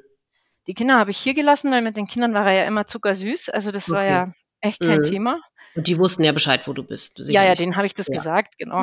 Mhm. Und ähm, ich glaube, das waren drei Wochen oder so, wo ich da weg war. Ja. Und dann kam Weihnachten, dann hat er mich gebeten, dass ich wieder nach Hause komme. Habe ich dann auch gemacht. Es war so, lala, da war er immer noch sehr, sehr manisch. Mhm. Ähm, nach Weihnachten haben wir dann alle Corona gekriegt. Ach. Ähm, das war zu der Zeit, wo man noch 14 Tage mit Omikron eingesperrt oh. war. Und dann war ich hier, mir ging es nicht schlecht, aber mir ging es auch nicht gut und er hat mhm. mich nicht schlafen lassen. Er hat mich ständig aufgeweckt und ich hatte echt, ich hatte, also meine Herzrate war halt einfach durchgehend auf über 100. Und dann habe ich mir irgendwann gedacht, es, es geht nicht. Nee. Dann, mein Papa war zu der Zeit nicht da und dann habe ich ihn gefragt, ob ich zu ihm in die Wohnung kann, meine Quarantäne da absitzen. Ja. War natürlich kein Problem. Und dann habe mhm. ich ihm mhm. das gesagt. Und dann hat er das so umgedreht, als hätte, als würde er mich rausschmeißen. Ach ja, so. du musst jetzt gehen, du musst jetzt gehen, weil du bist ja krank und du steckst alle an und bla bla bla. Und Kinder, mhm. geht raus, ihr dürft die Mama nicht umarmen, nix, nix, nix, ja. Dabei waren, hatten die auch schon Symptome. Also das war völlig lächerlich. Ja. Einfach völlig doof. Ja. Ähm, und dann war ich eben zwei Wochen mit meinem Vater in der Wohnung. Und also mhm. es ist ja eigentlich fies, das zu sagen, aber es waren die schönsten zwei Wochen der letzten zehn Jahre. Ja, Urlaub, ja klar. es war ja, niemand da, niemand durfte mich sehen, niemand durfte dort sein. Äh, ja. Es war einfach, ich, war, ich hatte einfach Ruhe. Oh. einfach nur Ruhe. Ja. Das war so gut. Ich meine, ich habe ja. mit den Kindern war ich viel in Kontakt. Ja, wir haben auch immer über Skype Klavier geübt und so. Also haben wir viel gemacht. Aber mhm. ich war einfach alleine und das war, das war, war wunderbar. Jetzt mal die Akkus ein bisschen aufladen, ja. Ja, genau. Mhm. Dann kam ich wieder nach Hause, dann war hier die Wohnung auch wieder komplett umgeräumt. Er hatte sehr viel von meinem Krempel einfach so neben mein Bett geschmissen und ich musste erstmal alles aufräumen, bevor ich überhaupt ins Bett gehen konnte. Und also lauter so ein krasser Scheiß. Und mm. dann, danach, ist er abgestürzt. Mhm. Da ist er in eine Depression gestürzt. Sowas habe ich auch noch nie gesehen. Ich habe ja schon mhm. einiges gesehen, mhm. aber die war so tief, so tief, da ist nichts und niemand an ihn rangekommen. Also. Wie sah das aus? Also zum einen hat er wie diese wahnsinnigen ähm, Wahnvorstellungen bekommen und oh. Angst- und Panikattacken, also wieder Arbeit. Also dieses oh. Arbeitsthema hat uns immer begleitet, immer die ganze mhm. Zeit, wo er so depressiv war, seit 2020 im November. Mhm. Ständig darüber diskutiert. Ähm, das war wieder ganz schlimm. Und dann, er konnte einfach, er konnte einfach nichts mehr machen. Also jedenfalls hier zu Hause nicht, ja. Mhm. Er war völlig, äh, ich weiß gar nicht, wie ich das, ja, lahmgelegt. Mhm. Also er ist immer tapfer in die Arbeit gegangen und hat gesagt, ja, ich kann meine Kollegen nicht im Stich lassen und bla. Wo ich mir immer nur gedacht habe, warum eigentlich? Du findest deine Arbeit total blöd und ja. trotzdem rennst du dahin, als wäre es mhm. Gottes Segen, dort zu sein. Ja, ja und, und dann kommst du nach Hause und erzählst mir, wie schlimm deine Kollegen alle sind und was sie jetzt wieder über dich geredet haben oder was er halt meinte, dass er über Ja, ja, vermeintlich. Also es mhm. war ja nicht äh, wirklich so, aber nee. ähm, nur, also nur so, nur so, die ganze mhm. Zeit. Und dann ähm, habe ich ihn irgendwann überredet, dass er jetzt bitte einfach zu Hause bleibt, weil er einfach nicht arbeitsfähig war. Mhm. Also so, zumindest so wie ich ihn hier erlebt habe, war er nicht arbeitsfähig. Mhm. Ja, der konnte nichts, nichts wirklich mehr machen. Und meine Tochter hat mir dann auch erzählt, ja, wo ich mit ihm Mathe gemacht habe, da war er auf einmal so langsam und sonst hat er mich immer geschlagen bei diesen Mathe, je wer ist schneller Dingern. Mhm. Und da konnte er auf einfach nicht mehr. Der hat die einfachsten Sachen nicht mehr verstanden. Ja. Und also, also so hat sich das ausgedrückt, so wie wenn das ja. Hirn einfach wirklich ja. nicht mehr konnte. Kaputt. Ja. Einfach kaputt. Ja. Ja. Genau so. Mhm. Und so ging das weiter und so ging das weiter. Dann war er endlich krank geschrieben, war er hier zu Hause und rastlos auch ohne, also es war so eine komische Mischung aus, aus gar nichts mehr können, aber trotzdem rastlos sein und, und ständig zu mir rennen und wieder eine Panikattacke und wieder eine Angstattacke und wieder eine Wahnvorstellung und ich musste oh. ihm das wieder ausreden und so ging es oh. den ganzen Tag. Es ging so den ganzen Tag von früh bis spät. Oh. Ja. Ähm, und dann kamen also die Pfingstferien daher und ich habe gedacht, nee, die Kinder müssen raus weil ja. das, das, ist einfach abartig. Mhm. Und dann ähm, habe ich gesagt, hat, hat meine Mutter hat dann vorgeschlagen, sie nimmt sie mit nach Kroatien. Mhm. Was für meinen Mann der nächste Tiefschlag war, weil er wollte auch nie, dass die Kinder mit meiner Mama Urlaub machen, weil die ist ja auch nicht schlau genug und ähm, oh. und auch und und äh, so ging es halt die ganze Zeit und und dann mhm. war für ihn so, oh Gott, jetzt kann ich meinen Kindern nicht mal mehr den Urlaub bieten, ja. Weil wir waren ja im Urlaub, das war ja sein Ein und Alles, das war mhm. Italien und schön und Kunst und dies und jenes und so weiter mhm. und so mhm. fort. Und konnte er nicht mehr. Und mhm. das war für ihn so ein Schlag in die Magengrube, das war so mhm. schlimm. Aber wir haben dann gesagt, er hat dann schon gesehen, okay, äh, ich kann es nicht und ich darf auch nicht weg, weil ich bin krankgeschrieben. Mhm. Ähm, okay, dann die Kinder. Und dann ähm, war es aber für mich auch so krass geworden, dass ich einfach, wenn der zu mir ins Zimmer kam, bin ich mehr oder weniger in Tränen ausgebrochen, weil ich einfach nicht mehr konnte. Ja, das weil er zum 180. Mal dieses verdammte blöde Arbeitsmist mir auf den Schreibtisch geschmissen hat, wo ich immer gesagt habe, es ist alles so wurscht. Ja. ja. selbst wenn du arbeitslos bist und für die nächsten zehn Jahre nur auf dem Sofa herumgammelst, das ja. ist doch auch egal. Ja. Ich habe ja einen Job, dann mach halt ich die Arbeit, dann machst halt du hier die Spülmaschine oder keine Ahnung, irgendwas. Egal, es ist mir wurscht. Ja. Aber bitte, bitte hör mit diesem Arbeitsthema auf. Ja. Einfach aufhören. Ja. Und dann habe ich eben, das war ganz komisch, ich hatte dann so einen klaren Moment, wo ich gesagt habe im Kopf, ich muss hier raus. Mhm. Und zwar sofort. Mhm. Ich muss hier raus, sonst werde ich irre.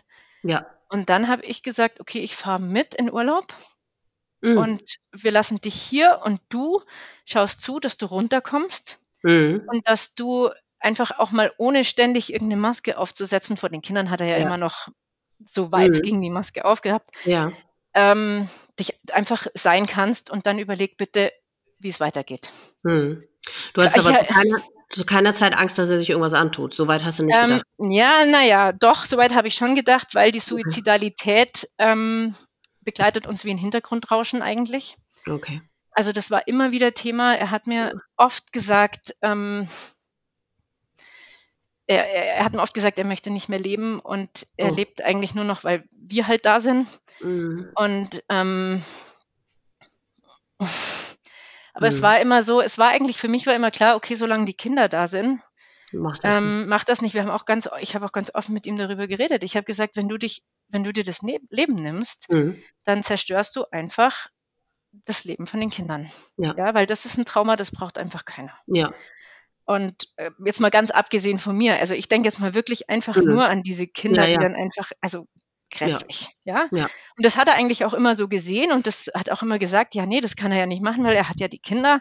Mhm. Und aber er hat viel darüber geredet, dass er eigentlich nicht mehr leben möchte. Und ähm, also das war, das war so oft Thema. Ich meine, äh, und dann hat er auch nur gesagt, ja, wenn ich dann hier vielleicht mal, hier kann ja hier runterspringen, habe ich gesagt, du, vierter Stock muss nicht unbedingt reichen, ja? Also mach mhm. das bitte nicht. Und ich habe ihm gesagt, ja. wenn, wenn du das machst, dann mach's bitte nicht hier. Ja. Bitte einfach nicht hier. Ja, das ist ja gruselig. Ja. Und ähm, ja, nee, macht er nicht und, und so. Mhm. Aber ich muss mhm. ehrlich sagen, ich hatte immer so eine Angst im Hintergrund, wenn er zu spät von der Arbeit kam oder so irgendwas. Oh. Da hatte ich, ich hatte das immer im Hintergrund hängen, dieses Thema. Mhm. Ich habe halt darauf vertraut, dass, dass seine Liebe zu den Kindern oder, oder weiß ich nicht was einfach stark genug ist. Aber hast du nicht mal in so einem ganz, also ich meine, was du da mitmachen äh, musstest, das ist ja, also wie gesagt, ich krieg nur vom Zuhören schon, bleibt mir die Luft weg und kriege ich einen Herzinfarkt. Und nicht, dass du zwischendurch, da denkt, muss man doch auch mal denken, weißt du was, mach's einfach, weil dann haben wir alle unsere Ruhe. Oder denkt man das nicht? Ja, das, also ich, soweit habe ich eigentlich nicht gedacht, so mit mach's mhm. einfach, sondern ich habe gedacht, ich gehe einfach. Dann habe ich meine Ruhe. Du gehst einfach. Mhm. Aber das kon ich konnte das nicht. Ich konnte nee. den nicht alleine lassen. Nee. Ich, ich, mhm. Weil vor allem, was bei uns so krass war, also wenn es nur um mich und um ihn gegangen wäre, da wäre ich lange weg gewesen. Ja. Aber ich habe immer gesehen, wie er mit den Kindern ist. Und mit den ja. Kindern war er einfach immer so, wie ich ihn kannte von früher. Da habe ich mhm. seine Seele einfach durchscheinen sehen ja. durch seine ganze Krankheit. Ja. Und ich wusste ja, dass das eine Krankheit ist. Ja. Verstehst du? Es ist ja nicht so, ich, ich, mir war immer klar, das ist nicht er. Ja. Äh, also als böser Mensch oder so. Ja, eben, er ist kein Arschloch geworden, sondern ja. Nein, eben gar nicht. Ich meine, er hat sich mir gegenüber wirklich arschlochig benommen zum Teil, aber ja. ähm, mhm. War er nicht. Hm. War er einfach nicht. Ja, man hat einfach die ganze Zeit die Hoffnung, wie, wie bei einer Krebserkrankung. Ja. Ich meine, das kann ja, man kann ja davon auch wieder gesunden, ne? Also man, man kann ja auch vom Krebs wieder geheilt werden. Also ja, und dann hofft, ja klar hat man die Hoffnung. Ja, klar. Absolut. Mhm. Und dann habe ich aber tatsächlich beschlossen, ich fahre jetzt auch in Urlaub und er ja. Äh, ich kann nicht. Also es war bei mir wirklich nur noch so ein dickes, großes Ich kann nicht mehr im Kopf ja. und ein mhm. dickes, großes Stoppschild. Ja. Du musst hier raus, geht nicht ja. anders. Mhm. Dann sind wir gefahren, also an dem Tag, wo wir gefahren sind, da kam dann noch von der Arbeit dieser blöde Brief, dieses betriebliche Wiedereingliederungsmanagementszeug, mhm, mhm, mhm, was die großen Firmen ja schicken müssen. Das ist gesetzlich okay. so vorgesehen. Aber als Arbeitnehmer musst du damit nichts machen. Du kannst es auch einfach in den Mülleimer schmeißen. Ja? Okay. Es passiert dir nichts, wenn du das auch okay. nicht aufmachst und nicht anschaust. Das hat ihn so zerlegt, das Ding. Ah, und was sie da wieder wollen und überhaupt, und jetzt schmeißen sie mich raus. Und also, ich habe mhm. gesagt, du, ähm, der Termin, der da drin steht, ist nach unserem Urlaub mhm. leg das Ding jetzt einfach weg. Darüber mhm. denken wir nach, wenn ich wiederkomme. Ja, einfach, mhm. einfach jetzt nicht. Mhm. Und pff, naja, gut, das hat uns ewig beschäftigt, dieses Ding. Aber jetzt, mhm. ich bin dann, wir, wir, haben dann, wir haben uns hier verabschiedet. Hier oben haben wir uns groß verabschiedet in der Wohnung und die Kinder und alles drum und dran. Er wollte erst gar nicht mit runtergehen, mhm. ist aber dann doch runtergekommen. Und ich sehe ihn echt da noch stehen. Er hatte so ein hellblaues, so ein ganz blaues T-Shirt an. Und im Rückspiegel habe ich ihn gesehen, wie wir weggefahren sind und er war so verloren und so lost und so, so neben der Spur und so. ich habe mir nur gedacht, boah, wie schrecklich ist das alles. Und da ist mir aber wirklich, da ist mir dieser Gedanke durch den Kopf gehupft, ähm, was, wenn ich ihn nie wiedersehe. Ja. Und, aber ich bin, ich bin trotzdem gefahren. Ich kann es verstehen. Mhm. Weil ich, ich konnte nicht mehr. Also dieses, ich muss hier raus, war stärker. Ja. Ich, ich, also so im Nachhinein mhm. denke ich mir, bist du eigentlich bescheuert? Fährst du in Urlaub, lässt ihn da einfach alleine? Nee. Mhm. Aber das war, das hat nichts mit bescheuert zu tun und das hat auch nichts mhm. mit Selbst, äh, nee, genau. weiß ich nicht, es war einfach Selbstschutz. Es war einfach ja. nur, in dem mhm. Moment nur Selbstschutz. Ja. Und naja, dann waren wir, also sind wir nach Kroatien gefahren und ich habe mit ihm täglich telefoniert, mehrere Stunden oft. Ähm, ich hatte ihn immer über FaceTime haben wir halt zugeredet mhm. und ach, ich habe versucht, ihn irgendwie zu stützen, zu halten. Sein, mhm. sein blödes betriebliches Wiedereingliederungsmanagements-Dings da irgendwie. Mhm. Das hat er dann ausgefüllt und weggeschickt und dann hat er mir angerufen, oh, ich muss jetzt in die Arbeit fahren und die Post abfangen. Und oh. ich habe gedacht, nee, Junge, du musst einfach gar nichts. Du musst einfach mhm. nichts musst du, ja? Nichts. Mhm. Und dann kam er auf den Trichter, dass, äh, dass seine AU ja vielleicht irgendwie gefälscht sein könnte und dass er ja gar nicht so krank ist und dass er, dass jetzt die Arbeit kommt und dass die Lohnverzahlung zurückholt und dann kommt die Krankenkasse und holt dieses Krankengeld wieder und also wie Tag ein, Tag aus. Muss das für das ihn gewesen sein, ne? Furchtbar. Das, diese Wahnsinn, mit so einem Gedanken oder mit so einer Angst die ganze Zeit leben zu müssen. Ja, wenn, ja genau so. Unerträglich für ihn, ne? Unerträglich. Und dann ja. aber was das Allerschlimmste, das kam ja dann noch, dann hatte er so klare Momente hm. und dann hat er total gesehen, dass er sich selber und seinen Wahrnehmungen einfach nicht mehr trauen kann. Und dann hat er, äh, da hat er einen Moment gehabt, das werde ich nie vergessen, da war er mal für eine halbe Stunde, wo wir telefoniert haben, war er ganz normal, so wie früher. Und dann hat er gesagt, boah, Yvonne, diese ganzen Sachen, die ich dir da erzähle, die sind ja alle völlig verrückt. Die sind ja voll irre, das kann ja alles gar nicht passieren. Und ich so, boah, haben die, hat, hat irgendein Medikament gewirkt oder was ja. ist jetzt passiert? Ja, Halleluja, lieber Gott, danke schön, er ist wieder da. Ja. Aber das hat nur eine halbe Stunde gedauert und dann war es, dann waren wir wieder bei Thema Arbeit und Thema Krankschreibung und Thema Krankenkasse. Das ja, das ja, ja der hat dann nochmal andere Medikamente bekommen und anscheinend hat das irgendwie reingehauen. Ich weiß es nicht. Ja. Ähm, also das hatte er und dann hat, äh, haben wir auch noch über diese manische Phase da zum Teil geredet mhm. und da hat er verstanden, ähm, da hat er verstanden, wie schlimm das für mich war alles. Mhm. Und das hat ihn fix und fertig gemacht, weil, mhm. weil er war wirklich so einer, für den war gut und böse wichtig, für den war richtig und falsch wichtig, für den oh war, wie mhm. bin ich drauf, was mache ich, wie bin ich zu anderen Menschen, das war für den so wichtig. Und wo er dann verstanden hat, dass das, was da passiert ist im letzten Jahr, einfach nur ein einziges Gruselkabinett war, ja dann, das hat ihn so fertig gemacht. Ach Der konnte nicht mehr. Der war so voller Reue, so voller Schuldgefühle, oh so voller. Mhm. Also das hat mir so das Herz gebrochen. Das war ja. einfach nur grässlich. Oh Wirklich. Also mhm. Wahnsinn. Mhm. Und dann, also haben wir telefoniert eigentlich jeden Tag und dann am Abend, bevor es tatsächlich passiert ist, da waren wir in Sada, war ich mit den Kindern in Sada es war abends. Ähm, ich habe über Tag schon ein paar Mal mit ihm telefoniert und ich habe ihm in der mhm. Früh gesagt, können wir bitte einfach jetzt den Nachmittag, wenn wir in Sada sind, nicht telefonieren, weil die Kinder sind schon so, oh Mama, jetzt ruft er schon wieder an und der lässt dich ja nie in Ruhe und du sollst doch auch mal Ferien haben und ja. waren schon ganz, ganz aufgeregt auch so. Und dann habe ich ihn halt gebeten, mich vielleicht einfach diesen Nachmittag nicht anzurufen, hat er mhm. natürlich nicht gemacht. Er hat mich mindestens fünfmal mhm. angerufen. Mhm. Und dann am Abend, wir waren gerade so ein bisschen stressig auf dem Weg zurück zur Fähre, die wir erwischen mussten. Ich so die Kinder im Schlepptau und, und, und so. Mhm. Ruft er mich an und sagt zu mir, Yvonne, ähm, jetzt habe ich die Lösung für alle Probleme. Und ich habe erst überhaupt nicht kapiert, wovon der überhaupt spricht. Also ich habe es echt nicht geschnallt am Anfang. Ja. Und irgendwann habe ich dann verstanden, was er meint. Und dann hat er noch so gesagt, ja, was hältst du davon? Also der hat mich, der hat mich um Erlaubnis gefragt, sich umbringen zu dürfen. Mhm. Ja? Und ich stand mhm. da nur und habe gedacht, also ähm, das kann jetzt irgendwie nicht sein, oder? Und dann habe ich halt noch mit ihm geredet und habe versucht, ihn da runterzubringen. Und ich glaube, ich, ich bin echt ein bisschen hysterisch geworden und habe ähm, hab ihm hundertmal ins Telefon geschrien, wenn er das macht, dann das verzeih ich ihm einfach nie. Ja. ja.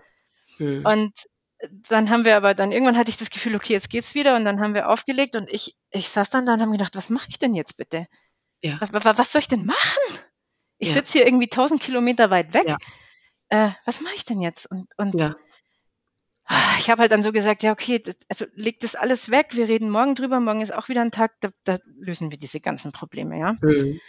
Und dann sind wir schlafen gegangen und dann in der Früh, er hat mich dann nochmal angerufen, was ich aber nicht gehört habe, weil mein Telefon immer noch, so in der ganzen mhm. Zeit, ich habe das ja immer so eingestellt, dass es zwischen neun und sechs einfach still ist, weil ich diesen okay. Terror nicht aushalten ja. kann. Ja. Und ähm, dann habe ich seinen, der hat irgendwann Mitternacht nochmal angerufen, habe ich seinen Anruf nicht gehört. Mhm. Und wir waren dann im Bett und ich war dann in der Früh auf. Es war sechs in der Früh. Und da gab es eine Kirche dann im Dorf, wo wir waren und die Kirche, also diese Glocke hat geläutet, wie, wie, wenn, sie, wie wenn sie blöd geworden wäre. Also so ganz krass, so, so richtig penetrant und laut. Die hat jeden Morgen geläutet, aber nicht so. Ich bin aufgewacht, habe gedacht, was ist mit dieser Glocke kaputt? Ja. ja. Und ich hatte dann schon so ein Gefühl von, boah, irgendwas stimmt nicht. Irgendwas ist komisch. Und, und dann mhm. bin ich aufgestanden, bin ich zum Bäcker gelaufen, habe versucht, ihn anzurufen, konnte ihn nicht erreichen, habe mir gedacht, scheiße, ähm, habe mir erstmal noch nichts gedacht, habe gedacht, okay, vielleicht hat er schlecht geschlafen und schläft jetzt noch. Ja. Und dann rief äh, unsere Nachbarin, die Nachbarin von meiner Mutter rief dann bei mir an und sagt, ja, die Polizei sucht oh. meine Mutter wegen Auto. Und mein erster Gedanke war, der hat sich dieses Auto geholt und hat irgendwas gemacht damit. Das ja. war mein erster Gedanke. Und dann bin ich, also ich hatte dann schon so weiche Knie, ich konnte fast gar nicht mehr nach Hause laufen. Also ich, ich, ich war schon, ich war schon so, also jetzt, jetzt, jetzt schlägt der Meteorit ein. Also so war, so war mein Gefühl. Ja. Mhm. Und dann bin ich da zurück zu dem Haus und habe das meiner Mama gesagt und die hat dann die Polizei angerufen. Und ich saß ihr so gegenüber und ich sehe so ihr Gesicht, was echt so zerfallen ist irgendwie. Mhm. Und da war mir klar, irgendwas ist passiert und dann ich so, er hat sich umgebracht, oder? Er hat sich umgebracht. Und dann hat sie gesagt, hat sie genickt Mhm. Und dann, ähm, ich bin dann einfach nur schreiend rausgerannt, also so, Ich bin dann meine Schwester, die war auch mit unten, die hat auf der anderen Straßenseite gewohnt. Ich bin rüber. Schreiend. Ach, zu Hause oder wo? Nee, nee, das war in Kroatien. Sie war auch dabei. Wir waren alle dabei, ja, genau. Ja, eben, und, ich dachte, ja. Nee, die war auch dabei. Und ähm, ich renne rüber und dann kommt mir so eine Joggerin entgegen auf der Straße und sagt, ist alles okay mit Ihnen? Und ich so, auf einmal so total ruhig und sag, die Polizei hat mir gerade gesagt, mein Mann hat sich das Leben genommen. Und dann ist sie erstmal umgefallen und das war total austrus alles. Ja. Und dann äh, bin ich zu meiner Schwester und ja gut, dann war es halt echt chaotisch. Und dann habe ich, es war so ein Moment von totalem krassem Schock. Ja. Und dann auf einmal hat die Ruhe eingesetzt bei mir. Ja. So dieses, okay. Es ist vorbei. Es ist vorbei und es ist auch diese, okay, das ist jetzt die Situation. Ja. Und dann habe ich mit den Polizisten noch telefoniert. Also die waren ja auch echt absurd, muss ich jetzt echt mal sagen. Ja. Also die eine war ganz nett, die hat mir es erzählt und hat sich auch tausendmal entschuldigt, dass sie mir es halt nicht persönlich sagen können. Aber nachdem mhm. ich da jetzt in Kroatien sitze, ist das halt ein bisschen blöd. Ja. Und dann hat mich noch so ein anderer angerufen und echt, also, was machen wir denn jetzt mit den Hasen? Was machen wir denn mit den Hasen? Da in dem einen Zimmer sind Hasen. Und ich so, äh, wann kommen Sie denn jetzt endlich nach Hause? Und ich so, what? Ich meine, man hat mir gerade vor zehn Minuten gesagt, dass sich mein Mann das Leben genommen hat und du fragst mich jetzt, wann ich nach Hause kommen wegen den Hasen? Der Hasen? Spinnst du oder was? Meine oh Tochter hat Hasen in ihrem Zimmer. Ja, ja. Ähm, und dann habe ich nur gesagt, ich kümmere mich um die Hasen, weil ich hatte ja hier meine Freundin gegenüber und so. Also äh, aber so absurd, wirklich. Und dann habe ich also äh, da eben meine Freundin hierher geschickt wegen den Hasen und meine andere Freundin habe ich hierher geschickt. Ich habe gesagt, bitte, bitte, bitte, bitte, schau dir die Wohnung an. Was ist hier eigentlich los? Ja. Und dann ist sie da rein und hat gemeint, du Yvonne, das schaut total aus wie, wie, wie, wie so eine richtig krasse Kurzschlusshandlung. Also, ja. also sein Teeset war hergerichtet, sein englischer Kuchen, den er sich gebacken hat, war hergerichtet, so, um den Morgen zu starten. Ja. Und anstatt den Morgen zu starten, ist er zum Fenster so rausgesprungen. Ja, also so wie wenn irgendwie, wenn er irgendwas, wenn er so eine Wahnvorstellung gehabt hätte, irgendwas an der Tür gehört ja. hat, was in der Früh um ja. halb sechs ja sein kann, ja, ähm, Angst gekriegt hat, der hatte sein mhm. Handy in der Hand, der ist mit Handy in der Hand da runtergesprungen. Und das heißt, er hat die ganze Nacht noch überlebt, also noch gelebt. Es war sechs, es war 5.25 Uhr. Und meine Nachbarin, also wir wohnen im Hochhaus im vierten Stock und die mhm. im ersten Stock, die hat ihn gesehen, weil sie schon wach war. Die hat ein kleines Kind und hat gemeint, sie hat da so einen Schlag gehört in den, in den Radelständern da unten oh. und hat ah. gedacht, oh, Wind. Aber dann hat sie rausgeschaut und gesagt, es ist ja gar kein Wind. Was ist denn oh. das? Und dann hat sie da rausgeschaut und hat das eben gesehen und sie hat mir dann erzählt, sie hat echt gedacht, sie sitzt einfach im falschen Film, ja. Und gut, sie hat dann sofort die Polizei und die Rettung benachrichtigt. Also wenn ihn irgendwas hätte retten können. Er hat so, es waren mhm. sofort Leute da, sofort. Mhm. Aber äh, es war nichts mehr zu retten. Mhm. Und ja, ich,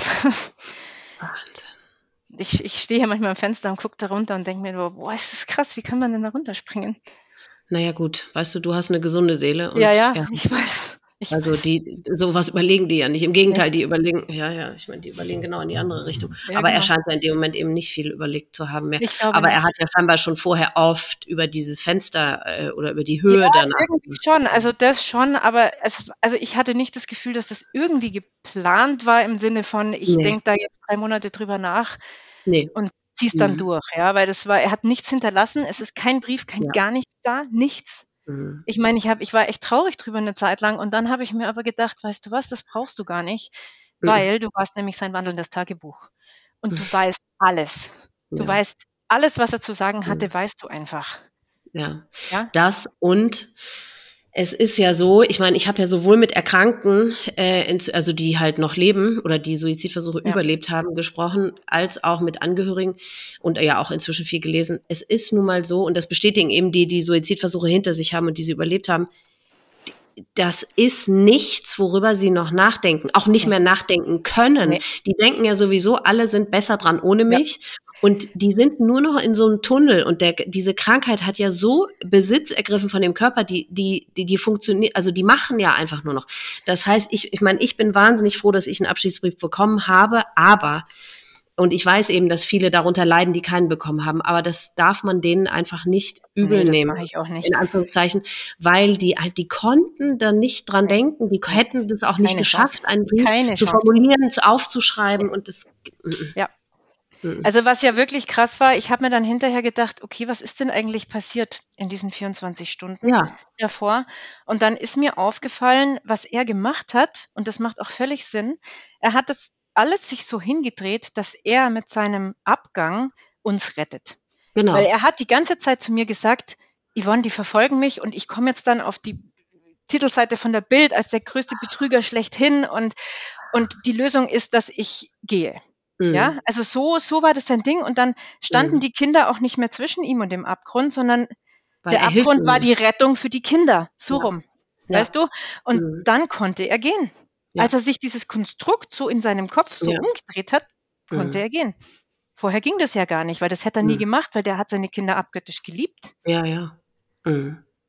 Aber wenn er jetzt sich natürlich dann denkt, okay, damit rette ich alle, meine Lieben, dann. Ja, und so scheint das eben wirklich zu sein. Dass, dass, dass das der einzige Gedanke ist, den die dann irgendwann nur noch haben. Es genau. sind alle besser dran ohne mich und ganz genau.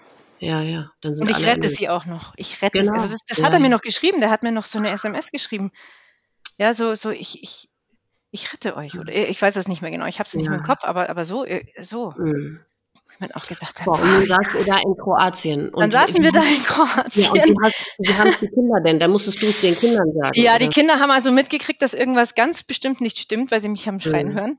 Ja. Und ähm, dann sind wir also spazieren gegangen und dann habe ich es ihnen so ein bisschen erzählt. Also sie haben schon mitgekriegt, dass es, dass er tot ist, aber wussten oh, okay. nicht genau was. Und ja, das, weil ich, ich war ja völlig ich war ja völlig neben der ja, Spur ja. und die waren ja dabei. Also mhm. die, die ich, ja. ich, ich, konnte mich überhaupt nicht drum kümmern, dass die das auf irgendeine vernünftige Weise erfahren. Mhm. Also das war einfach nicht zu machen. Mhm. Und ähm, dann waren wir ein bisschen spazieren und dann haben sie mich auch gefragt, ja wie und so. Und dann erst habe ich gedacht, nee, das sage ich ihnen nicht, das ist ja viel zu gruselig. Und dann habe ich mir aber gedacht, nee, nee, nee, nee, das, das, das, da wird kein Schuh draus, habe ich mir gedacht. Ähm, mhm. Die müssen das alles wissen, weil sonst, sonst das geht nicht habe mhm. ich ihnen alles erzählt und, und ich meine, dass er schwer, schwer krank war, das wussten die ja auch. Ja. Und ich habe lange mit ihnen über diese Krankheit eben nochmal gesprochen und mhm. dass er das nicht gemacht hat, weil er sie alleine lassen will oder, oder ja. alle diese Sachen, sondern der war einfach schwer, schwer, schwer krank. Ja. Und also so ist es jetzt eigentlich auch so, dass der Suizid selber für uns relativ wenig eine Rolle spielt, mhm. weil bei uns wirklich im Vordergrund steht, dass er an dieser Krankheit gestorben ist. Ja. Und mhm. Also so, so es geht, ja, mhm. natürlich. Mhm. Also mhm. Depressionen und, und manische äh, eine Manie und diese ganzen sich, die, das kann tödlich enden. Ja. Das ist einfach so. Mhm. Und das ist bei uns einfach leider so gewesen. Mhm. Aber wir und waren dann da dort und es war so abstrus alles, weil es war wunderschönes Wetter und wunderschönes blaues Meer und die Vögel und alles hat gesungen und war lustig und schön und ich stand immer da und habe mir gedacht, boah, wie krass ist das alles. Also ja. ich bin den ganzen Tag rumgerannt und habe nur gesagt, krasser Scheiß, krasser ja. Scheiß, krasser Scheiß, ja. Wahnsinn, krasser Scheiß. Ja. Und dann habe ich mit den Kindern geredet und habe sie gefragt, ja, was machen wir jetzt? Sollen wir sofort nach Hause fahren oder, oder sollen wir noch ein paar Tage hier bleiben? Ja. Also mein Gefühl war, dort bleiben und noch ein bisschen sacken lassen. Ach, ja. Auch für Aha. mich und für die Kinder und einfach so, so ein bisschen nicht sofort nach Hause, weil dann habe ich mir gedacht, was will ich denn daheim eigentlich? Ja? Ach, was, was, was, soll ich denn da? Okay. Also erstmal. Der ist eh in der Gerichtsmedizin ja. und blau und hin und her. Und dann habe ich gedacht, was will ich denn da? Okay. Und dann sind wir bis zum Schluss geblieben. Also es waren ja, das waren am Dienstag und wir sind am Freitag dann heimgefahren. Und ja. haben auch noch so einen Ausflug gemacht, wo wir auf die Kornaten gefahren sind mit so einem Boot und so. War so, es war so, das war so diese, diese, diese Diskrepanz zwischen dieser wunderschönen Welt und diesen ja. inneren komischen Gefühlen, die man da so hatte. Ja. Das war wirklich sehr, sehr, sehr komisch. Ja. Aber es war auch gut. Also wir hatten uns dann auch einigermaßen beruhigt bis zum mhm. Freitag. Und mhm. also an dem Mittwoch hätte ich auch nicht Auto fahren können. Also wie oh hätte Gott, ich dann da 1000 Kilometer heimfahren sollen? Ja, das wäre völlig unmöglich gewesen. Mhm. Äh, und dann der Heimweg, das war schon so ein krass, weil ich echt dachte, boah, was erwartet mich jetzt? Was erwartet mich ja. jetzt? Wie wird es da sein in dieser Wohnung? Ja. Und, und Scheiße und oh Gott, oh Gott. Und aber meine Freundin, äh, die auch hier zuerst drin war, die ist Notärztin und Kriseninterventionsgeschult. Ah. Und ähm, die hat uns dann hier auch ähm, erwartet. Ja. Und sie hat mit ein paar anderen, äh, meiner Tante und so, die haben unten da, wo er aufgekommen ist, Blumen hingestellt und Kerzen hingestellt. Oh. Und dann haben die Nachbarn da auch Sachen dazugestellt. Und wo wir dann oh. kamen, war da unten echt äh, viele Blumen und viele Kerzen oh, und so. Richtig schön. schön. Mhm. Und wir sind dann hier angekommen und ausgestiegen und wir sehen das da so und haben gedacht, boah, ist das alles krass. Mhm. Aber es war komisch. Ich habe dieses Haus angeschaut und habe gedacht, es ist einfach friedlich. Also es ist ja. unglaublich friedlich hier. Mhm. Und dann sind wir rein und meine Freundin war eben da und mein Papa war da, den hat sie mitgebracht. Mhm. Und bin ich rein in die Wohnung und es war so friedlich. Zum die ersten Wohnung Mal war Frieden, Frieden, mhm. Frieden, Frieden. Und ich habe mhm. gedacht, boah, ist das alles krass. Ja. Und da hatte ich das erste Mal Gefühl, das Gefühl, okay, vielleicht müssen wir gar nicht weg. Ja. Also vielleicht braucht es das alles überhaupt gar nicht. Mhm. Ich habe gedacht, Gott, und jetzt umziehen und Zeug und ja, Dinge, ja. was einem da alles durch den Kopf schießt.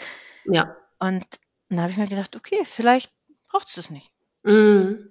Und die Kinder haben das auch so empfunden. Es war sehr ruhig und sehr friedlich. Und wir haben dann Kerzen aufgestellt und wir haben Bilder von, von meinem Mann aufgestellt und so eine Ecke für ihn eingerichtet, wo halt ja. so die Erinnerungsstücke liegen. Und es ist okay. Mhm. Es ist ganz komisch, aber es ist wirklich, es ist okay und es ist heute noch okay. Ja, ich finde es gar nicht komisch. nee, weil er hat einfach diesen ganzen Irrsinn, den er hier verbreitet hat mhm. und den Streit und die Zwistigkeiten und, und den Wahnsinn einfach, den hat er mitgenommen. Ja. Der, der mhm. war ja nicht hier ohne ihn. Nee, nee, genau. Mhm.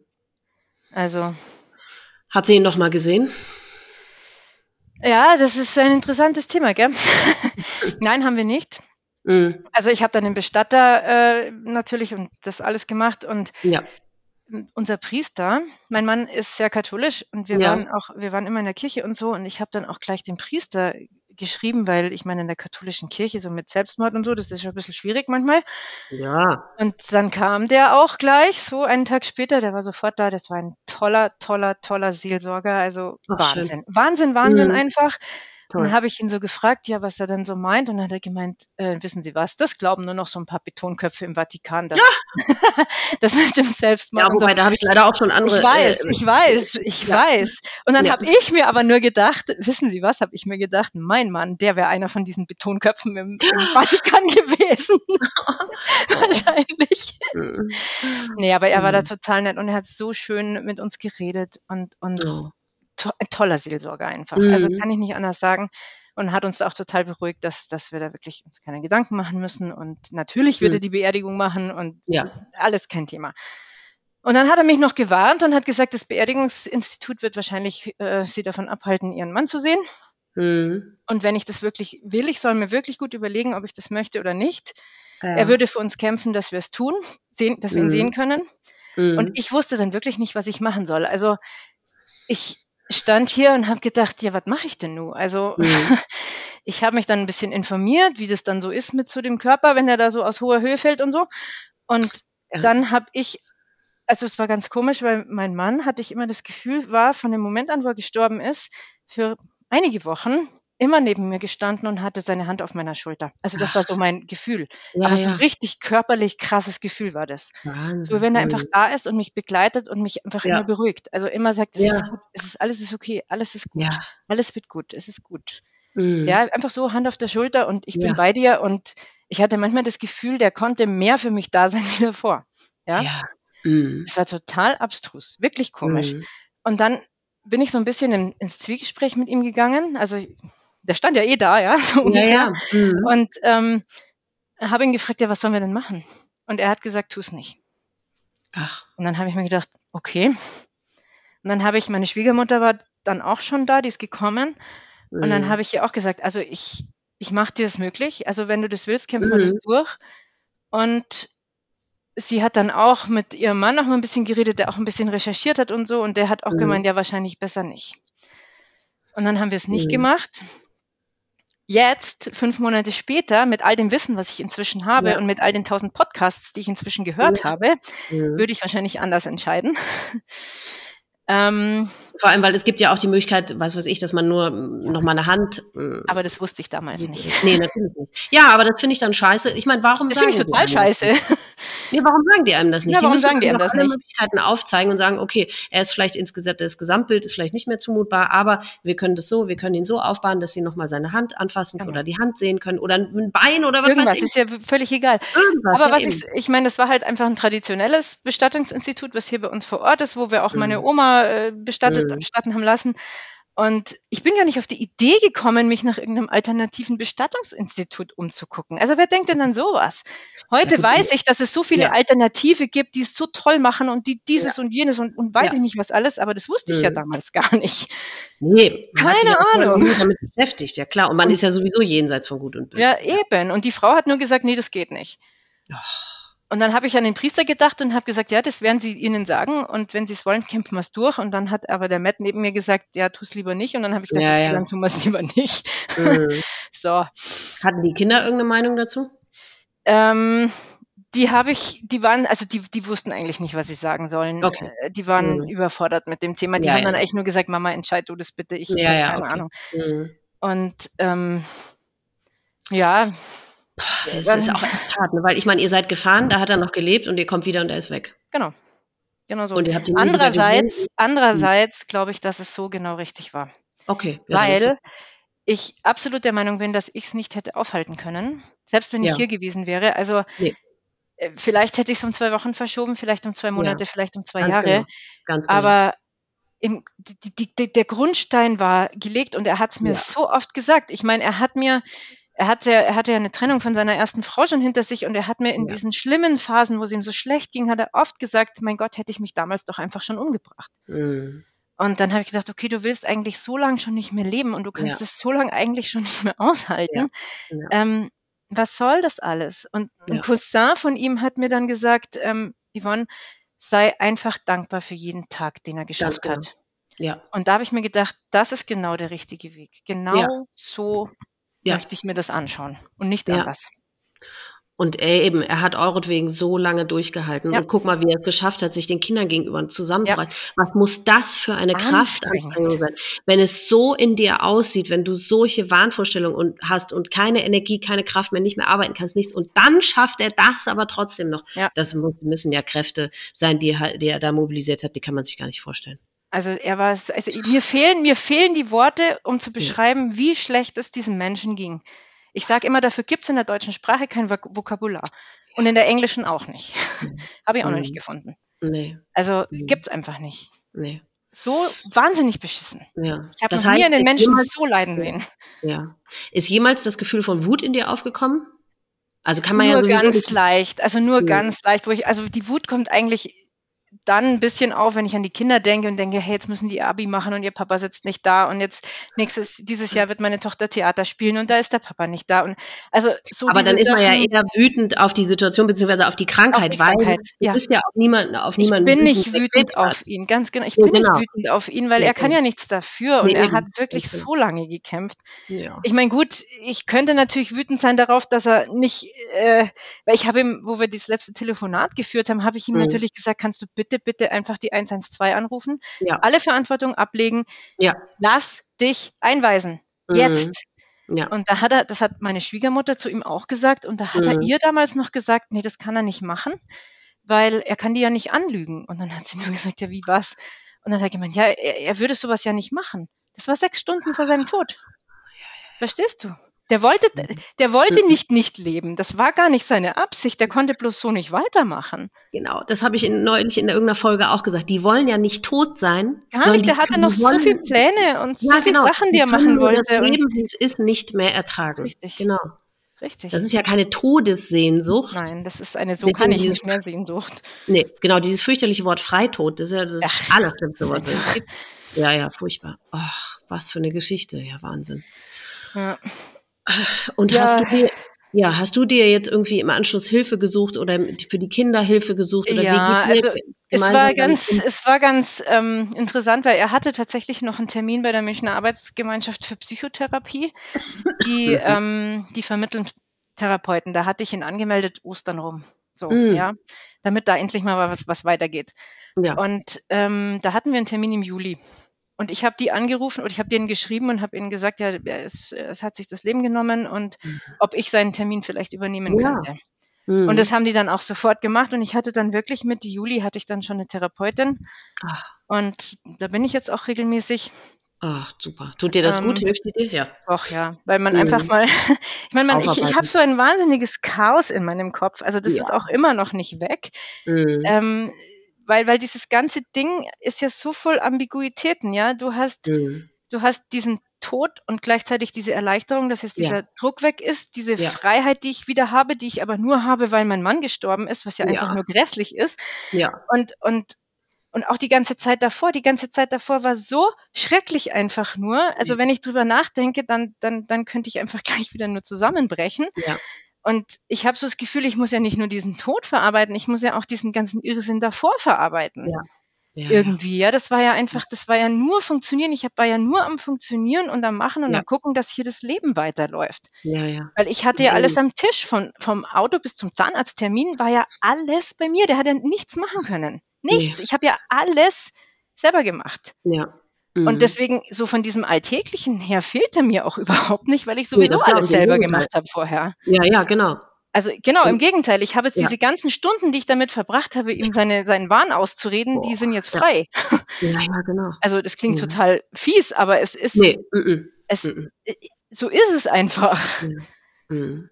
Also das ist, aber diese ganze Ambiguität, die da drinnen steckt, die macht mir sehr zu schaffen. Also das glaube ich.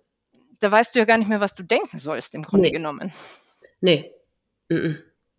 Und ja, dann, stimmt. also das habe ich gemacht und dann jetzt seit letzter Woche bin ich bei der Arche. Das ist ein Verein hier in München, der kümmert sich um äh, Suizidprävention. Und ah. die machen auch so Trauerseminare für Suizidhinterbliebene. Ach, toll. Mhm. Und da, das hat letzte Woche angefangen. Und das glaube ich, das ist gut. Also mhm. das Aber das machst du alleine nicht mit den Kindern? Nee, das mache ich jetzt alleine. Das ist jetzt mhm. für mich äh, mit sieben anderen. Mhm und einer also Gruppenleiterin und das ist mhm. wöchentlich. Mhm. Also so bei diese, diese äh, Trauergruppe von Argus zum Beispiel, die mhm. ist ja mhm. nur einmal im Monat und da habe ich ja, immer das ja. Gefühl gehabt, das ist alles viel zu lang, also viel zu weit ja. auseinander. Ja, und, ja. und jetzt mhm. mache ich, habe ich eben das angefangen und ich glaube, das wird gut. Ach, und ja, dann, ähm, naja, bei der Argus, bei Argus, die haben ja auch eine Facebook-Gruppe von Argus, da bin ich auch und das Aha. hat mir total geholfen. Ja. Einfach ähm, zu hören, wie es den anderen geht oder denen ihre Geschichten zu lesen. Ja, ich glaube, da bin ich auch drin. Ich lese ja. da zwar immer nur mit, ehrlich gesagt, ich bin nur stille Leserin, aber da sind wahnsinnig viele Mitglieder. Ich glaube, 1300 Mitglieder. Ja, sowas, so, ne? genau. Sowas ja, ja, genau. Und das ist wirklich auch sehr hilfreich. Das ne? ist total ähm, gut. Ja. Und was mir auch stimmt. geholfen hat, Elisa, das sage ich dir jetzt, das war dein Podcast. Den habe ich, irgendwer hat mir, hat mich da drauf gestoßen, ich glaube auch in dieser Gruppe sogar. Und ich habe nach einem Monat wieder angefangen zu arbeiten, weil ich arbeite in einer sehr kleinen Firma, wo einfach niemand meine Arbeit tut, wenn ich sie nicht tue. Ja, boah, ah. Und ähm, wir haben, wir sind ja in der Kanzlei, äh, Steuerkanzlei sehr fristenbehaftet. Ja, ja, oh Gott. Mhm. Und ähm, ich mache Löhne, Löhne müssen fertig werden, Punkt aus, da mhm. gibt es kein Verschieben und nichts. Ja. Und dann bin ich halt nach einem Monat hin und ich, es war unerträglich eigentlich, arbeiten gehen, weil, weiß ich nicht, Bankkonten abtippen und so ein, so ein Scheiß, Entschuldigung, dass ich das so sage, ja. aber das ist so sinnbefreit, ja. wenn man in so einer Situation ist. Ja. Und ich habe mir dann immer deinen Podcast angemacht und habe da einfach so im Binge-Hören ja, ja. alles reingezogen, während ich gearbeitet habe. Dadurch habe ich es ausgehalten. Also, ja, Wahnsinn, obwohl ja die Geschichten überwiegend äh, eigentlich anders sind, aber trotzdem, na einfach, ich glaube, ich weiß nicht, was hat dich beruhigt? Ich habe jetzt oft gehört, es beruhigt einen zu hören, dass man es schafft. Was mich dabei beruhigt hat, ist, dass mhm. ich schaffe, das ist mir eigentlich von Anfang an klar gewesen. Ja, ich okay. nicht, ich bin nie jemand gewesen, der einfach nur zusammengebrochen ist oder ja. so, äh, weiß ich nicht. Nee, weil, den Eindruck macht es auch nicht, nee.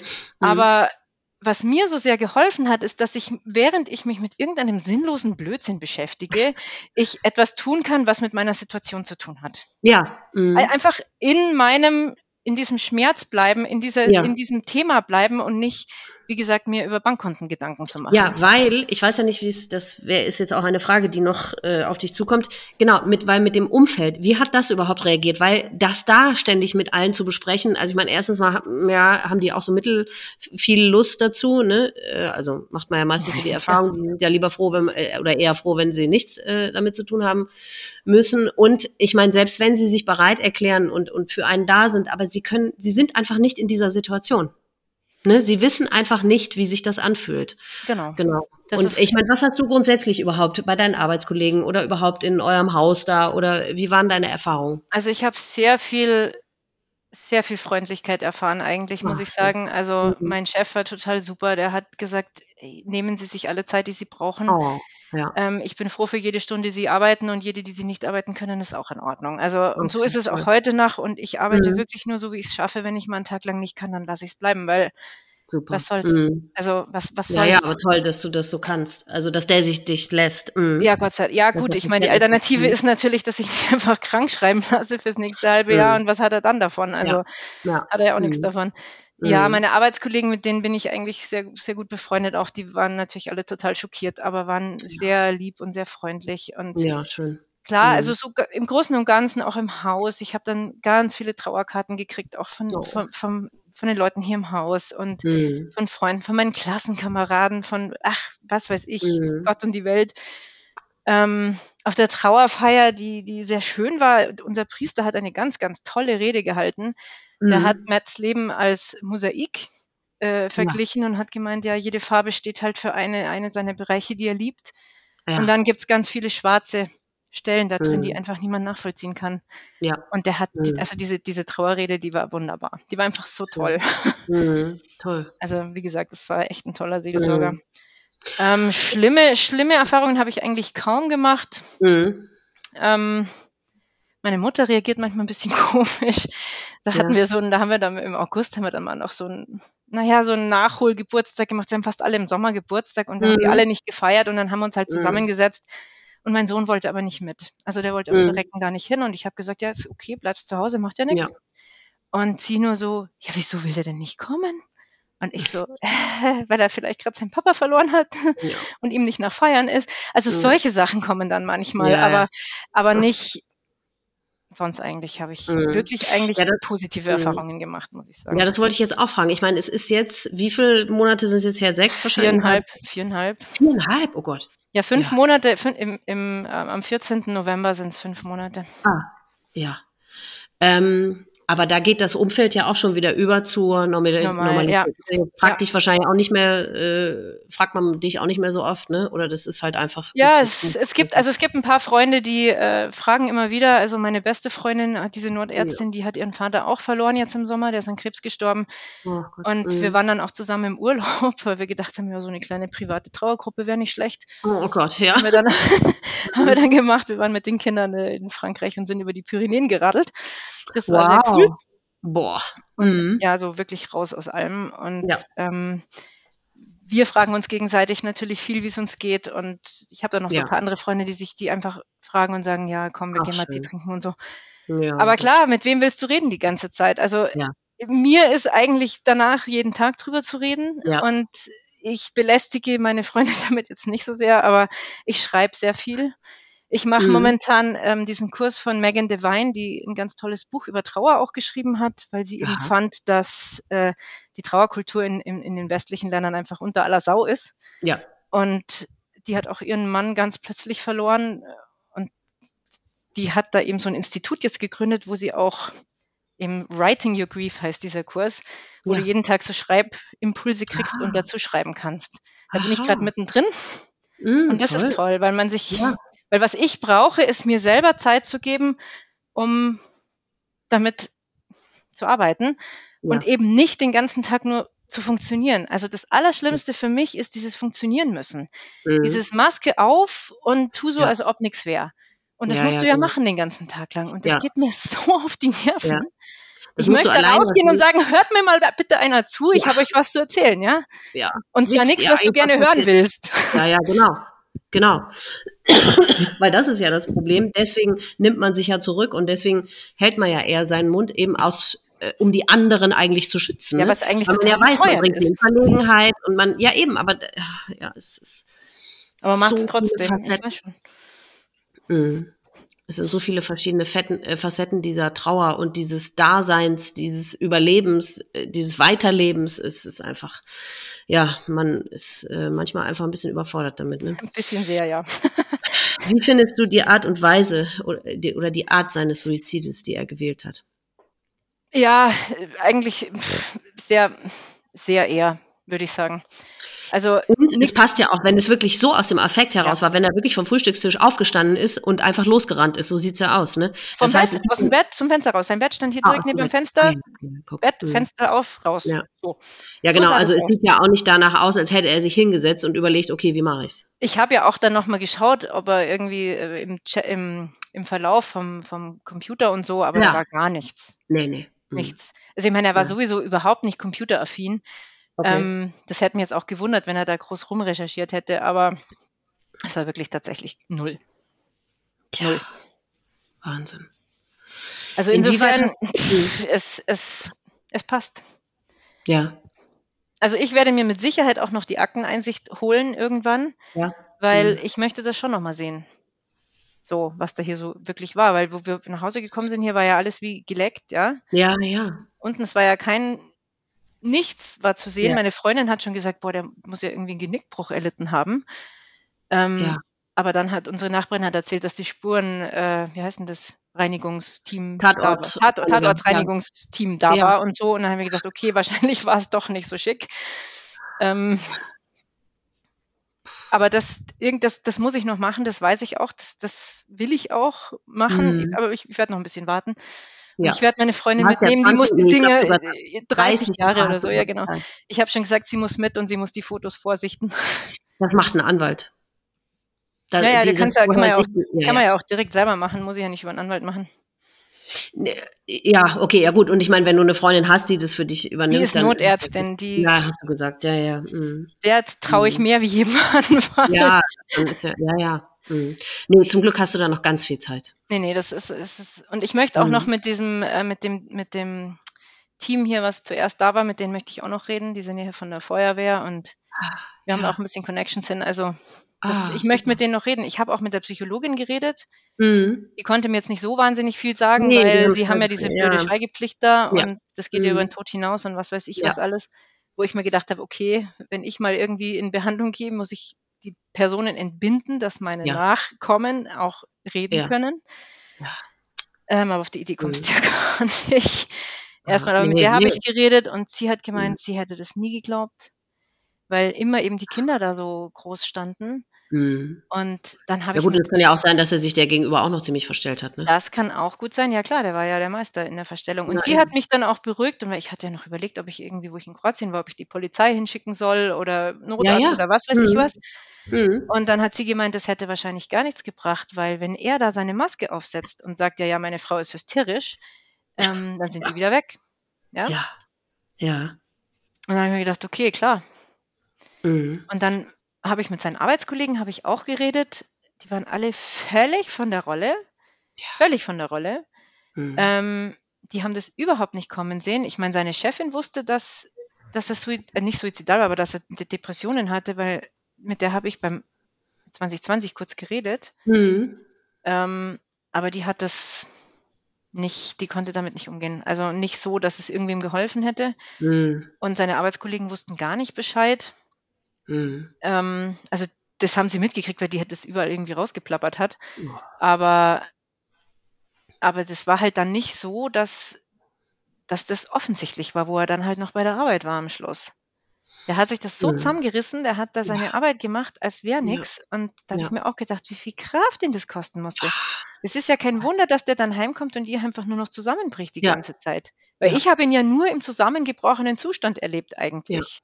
Mhm. Und ich habe mir ja, immer gedacht, wie funktioniert denn der draußen überhaupt? Ja. Das gibt's doch gar nicht. Ja, eben. Und wir können uns das ja nur ansatzweise vorstellen, weil wir kennen das ja, diese wahnsinnige Trauer und dieses Wahnsinn, was wir in uns haben. Aber du gehst raus und da reißen wir uns ja auch zusammen. Und dann kommst ja, du nach Hause und da wissen wir ja schon, wie sich das allein nur anfühlt. Genau. Aber wie muss sich so jemand, der so schwer krank ist, äh, wer, wer, was muss das für eine Kraftanstrengung für den sein? Ne? Also seine Kollegen sind toll, die waren dann auch bei der Beerdigung waren sie da, die haben freigekriegt äh, von der Firma und sind oh. gekommen und mhm. und eben jetzt war ja der aller, aller Heiligen jetzt vor zwei mhm. Tagen und da sind, haben mich drei von denen haben mich kontaktiert und gemeint, sie wollen sich am Grab treffen und ob ich mit Och, ihnen Kaffee schön. trinken will und dann habe ich die hier eingeladen und oh. wir haben dann Matt zu Ehren englisches Scones gegessen und Tee getrunken. Oh. Ach, wie und schön. Das war total schön und wir haben lange drüber geredet und sie haben auch gesagt, der hat sich nichts anmerken lassen. Also sie haben den so ganz nicht krank erlebt und ich habe mir nur gedacht, wie krass, Wie Ja. krass ist das? Ich habe ihn nur krank Menschen. erlebt und sie haben ihn Ja. nur gesund erlebt. Unfair, ja. Ja, unfair irgendwie, finde ich auch. Fand ich Ja. auch. ja. Genau. Boah, wirklich wie zwei verschiedene Menschen einfach, ne? Ja. Ja. Genau. Ganz Wahnsinn. krass. Ja. Was hat dich dazu bewogen, hier deine Geschichte zu erzählen, dich bei mir zu melden? Naja, weil mir dein Podcast so geholfen hat in dieser Zeit, wo ich, Mhm. wo ich irgendwie versucht habe zu funktionieren und zu arbeiten und weil ich es so schlimm finde, wie, wie tabuisiert das alles ist und wie Mhm. tabuisiert diese, diese psychischen Krankheiten sind. Diese Menschen sind so verdammt arm einfach Mhm. und, Ja. Und es wird einfach nur drüber gelächelt und dann wird Ja. ihnen gesagt, reiß dich doch mal zusammen oder so, wo Ja, ich ja, mir immer genau. denke, hey, Leute, hört's einfach Mhm. auf damit. Und dann Ja. gehen sie in die Klinik und sie kriegen keine Behandlung, weil wir Corona haben. Und, Das, äh, und da- echt, das äh, ist eine Unverschämtheit, sowas. Also für mich ist das also ein Armutszeugnis für unser Land, wie es schlimmer nicht sein könnte. absolut, absolut. Wirklich eine Katastrophe. mhm. Therapieplätze zu kriegen, das ist, das ist, ist wie ein Mhm. Sechser im Lotto. Also Ja. wenn man vier, fünf Monate warten muss, bis man überhaupt drankommt, Du bist ja schon längst bist tot. du schon ja, längst tot. Ja, so, so kann es gehen, wenn es dumm läuft. Ja? Und Mhm. es hat ja auch nicht jeder irgendwie Angehörige zu Hause, die diese ganze Last ununterbrochen mittragen können. Nee, genau. Also, Mhm. Und dann auch für die Angehörigen, was machen wir denn mit denen allen? Ich meine, wenn sich jedes Jahr 10.000 Menschen das Leben nehmen, Ja. dann kannst du ja mal an den Fingern ausrechnen, wie viele Angehörige es da gibt oder Ja, Freunde, genau. die davon einfach tief betroffen sind. Ganz genau. Was wir Und man sagt ja auch, dass Typ sogar ansteckend ist. Ne? Das heißt, es, es überleben ja auch nicht alle von den Angehörigen das, ne? weil es einfach dieses Schicksal, das, äh, das verkraften manche eben einfach nicht und gehen dann denselben Weg auch. Ich kann das gut verstehen. Also, Ja. es ist einfach auch wirklich brutal krass. Jetzt Ja. war ich ja darauf vorbereitet, dass sowas passiert. Ja. Ich hatte das immer im Hinterkopf, dass das Ja. durchaus eine Möglichkeit ist. Mhm. Aber wenn dich das so trifft, wie es gibt ja Leute, wo man vorher gar nichts weiß und dann sind sie auf einmal Ich habe tot. gestern mit einem mit einem Vater äh, für die die Folge, die ist seit heute online Ich gesprochen. gesehen, Da hat sich der Sohn vor 15 Jahren mit 21 das Leben genommen. Die haben nichts. Also die haben auch gewusst, ja, okay, ist ein bisschen schwierig bei ihm vorher so, aber da, also nie, nichts, kein Verdacht, dass der eine Depression hat, Ja. dass der keine, die haben die Gefahr nicht gesehen oder kein, ja, das Risiko, dass der sich was antun könnte, nichts. Der war Ja, das- einfach plötzlich tot. Das, ich meine, das, ich meine, dass es dich da komplett zerlegt, das verstehe Ja. ich total. Jetzt, ich finde es ich find's jetzt nicht, nicht, also unerträglich ist es irgendwie schon, aber es wird mir nicht das Leben kosten. Mhm. Aber ähm, wenn, wenn du, wenn dich das so aus dem Blauen trifft. Ich weiß nicht, wie man damit umgeht. Also Es Wahnsinn. ist so oder so. Ich meine, jemand wie du, der ihn wirklich ja äh, beim Sterben zugesehen hat, muss man ja einfach so sagen, das ist ne? gewesen, ja. Ja, und ähm, aber dieses, du, du sitzt daneben und du liebst diesen Menschen so sehr und du kannst nicht helfen, du kannst nichts tun, du kannst es nicht verhindern, du kannst furchtbar. Ja, es ist furchtbar. Ja, furchtbar. Und diese Diskrepanz eben jetzt bei, gut, das haben wir ja sicherlich viele von uns, diese auf der einen Seite diese immense Erleichterung und auf der anderen Seite diese, dieses Schicksal, was man ja so, ja. was einem so leid tut und was, Ja. was so, was man so betrauert und dieser Mensch, den man so geliebt hat, ist nicht mehr da, ist es wirklich einfach alles. Puh, ich meine, die Kinder, pff, wie die jetzt dann Ja. im, auf lange Sicht damit umgehen werden, das weiß ich Mhm. auch nicht. Also jetzt momentan sind sie relativ stabil. Mhm. Und meine Tochter sagt immer, ja, wahrscheinlich wäre es gar nicht anders gegangen. ja. Ähm, der konnte nicht mehr und, Ja. Und sie hat gemeint, boah, das wäre jetzt alles so schwer für ihn geworden, weil wenn wir jetzt Ja. in die Pubertät kommen, der hat so Probleme gehabt, die Kinder auch loszulassen. Oh. Und diese kleinen Kinder, für die er immer da war, Mhm. die jetzt einfach sagen, nee, ich gehe jetzt lieber mit meinem Freund wohin, das, das war furchtbar für ihn. Das war Mhm. jetzt schon furchtbar für ihn und die Kinder sind ja noch nicht mal so richtig drin. nee. Ja, Mhm. Mhm. Und da hat sie nur gesagt, das hätte er gar nicht ausgehalten. Und ich glaube, da hat sie recht. ja. Ja. Mhm. Und mein Aber klar, Sohn, die wachsen jetzt ohne ja, die wachsen jetzt ohne Papa auf. Ich meine, ja. das ist grauenvoll. Das ist einfach Ja. gruselig. Und dann hatten wir halt Ja. auch noch einen, der sich echt, echt, echt gekümmert hat. Das war Ja, nicht so ein, so ein abwesender. Papa, der sie geschlagen hätte oder sonst irgend sowas. Ja, also eben. gar nicht. Mhm. Sondern der Ah. war einfach der beste Papa auf der ganzen Welt. Der hat sich so gekümmert. Ja, ich wünsche euch wirklich von Herzen, dass ihr da irgendwie durchkommt. Und ich meine, du scheinst ja so ähm, offene Augen zu haben und achtest auf alles und du informierst dich und du holst dir Hilfe, wenn du denkst, ihr braucht Hilfe. Und deswegen, das ist sicherlich der beste Weg. Also, Also, ich bin in Kontakt mit der AETAS Kinderstiftung. Die machen Ach, super. Krisenintervention für Kinder. hm, und mit denen telefoniere ich ja so alle vier Wochen oder auch Ach, öfter, wenn es sein muss. Und die, ja. die, die, die fragt mich immer so Sachen und wir beobachten mhm. die Kinder halt so ein bisschen gemeinsam. Super. Ja, super. Ich möchte noch eine Trauergruppe für sie finden, dass sie mit Leuten zu tun haben, die es auch irgendwas sowas erlebt haben, weil beide haben mir gesagt, sie können mit ihren Freunden eigentlich gar nicht mehr reden. Weil ja. die Themen, mit, über die die reden, das ist einfach nur bescheuert. Ja, da frage ich mich gerade, ob es sowas gibt. Oder beziehungsweise ja, könnt, ja, ja. Also es gibt Lacrima gibt es von den Johannitern, die machen Trauergruppen für Kinder. Ja, aber explizit mit Suizid, äh, in Bezug auf Suizid? Boah, weiß ich Weil nicht. Das ist ja schon nochmal ja, was anderes. Ja, das ist nochmal ne? was anderes, ja. Weiß ich gar nicht, ob es nur auf Suizid bezogen was Das müsste man eigentlich mal entweder in dieser Facebook-Gruppe fragen oder, ich meine, ich habe auf meiner Website, gut, da ist nur ein Bruchteil äh, von diesen, äh, äh, von Betroffenen, die sich da inzwischen angemeldet, die so ein Profil angelegt haben, aber ähm, da kann man sich, könnte man sich auch mal connecten, beziehungsweise da könnte ich vielleicht auch mal fragen, weil ich meine, du hast ja noch das Glück, in Anführungszeichen, dass ihr aus München kommt, ne? Ja, da ist in, viel in los, ja, da ist die Chance vielleicht eher, dass man irgendwie so eine Gruppe findet oder eine zusammenstellt. Ne? Oder so, ja, genau. Ja. Also ich, hab, ich bin ja noch ja. bei der Nikolaides Stiftung, Youngwing Stiftung, da habe ich meine Trauerbegleiterin her. Das ist aber jetzt mhm. auch äh, nicht suizidbezogen. Mhm. Aber die haben, meine ich, auch so Kindergruppen. Es ist ein bisschen schwierig, weil meine Tochter spielt leistungsmäßig Fußball und die hat eigentlich überhaupt gar keine Zeit wow. für solche ja. Sachen. Mhm. Ähm, aber bei der merke ich zum Beispiel, die hatte eine Gehirnerschütterung vor zwei Wochen und oh. wo, wo sie diese Gehirnerschütterung hatte und nichts mehr konnte, Fußball nicht mehr ging, Schule nicht mehr ging, da mhm. ist mir die auch trauermäßig total zusammengebrochen. Also so diese, wenn diese Geländer weg sind, ja, was ja. diese Kinder haben, ja. dann geht mhm. gar nichts mehr. Und das war mit meinem Sohn mhm. so ähnlich, das mit dem Rad gestürzt. Ja, ich meine, vielleicht können wir ja dazu aufrufen, falls irgendeiner etwas weiß, äh, was es, ob es für solche, ob es für hinterbliebene Kinder irgendwie, äh, also in Bezug auf Suizid irgendetwas gibt oder ob sie einen Rat haben oder einen Tipp haben oder eben, dass man, ob man versucht, selber sowas Aber ja, also ich werde heute Abend mhm. mal, heute Abend ist wieder das Treffen bei der Arche, da werde ich auch ah. mal fragen. Ja. Ähm, Weil das, das ist, glaube ich, schon haben. wichtig, dass das nochmal, ich meine, klar, die, äh, wenn Kinder ihre einen Elternteil verlieren, ist natürlich schon mal gut, wenn sie da ähm, Gleichgesinnte haben, aber wirklich ähm, äh, nochmal explizit das Thema Suizid äh, vorkommt. Ne? Genau. Genau. Weil das ist ja schon nochmal ja. wirklich was völlig anderes. Ne? Das ist nochmal echt eine Nummer für mhm. sich und auch diese psychische, ja. psychische Krankheit vorher, dieses, was sie alles ja. mitbekommen haben. Also, ja, ja, ja, genau. Das mhm. war ja schon heftig. Ja, Puh, Wahnsinn. Gibt es etwas, was du den Zuhörern da draußen noch sagen möchtest? Eine Botschaft oder einen Rat oder einen Tipp? Mein, mein Rat ist immer, redet.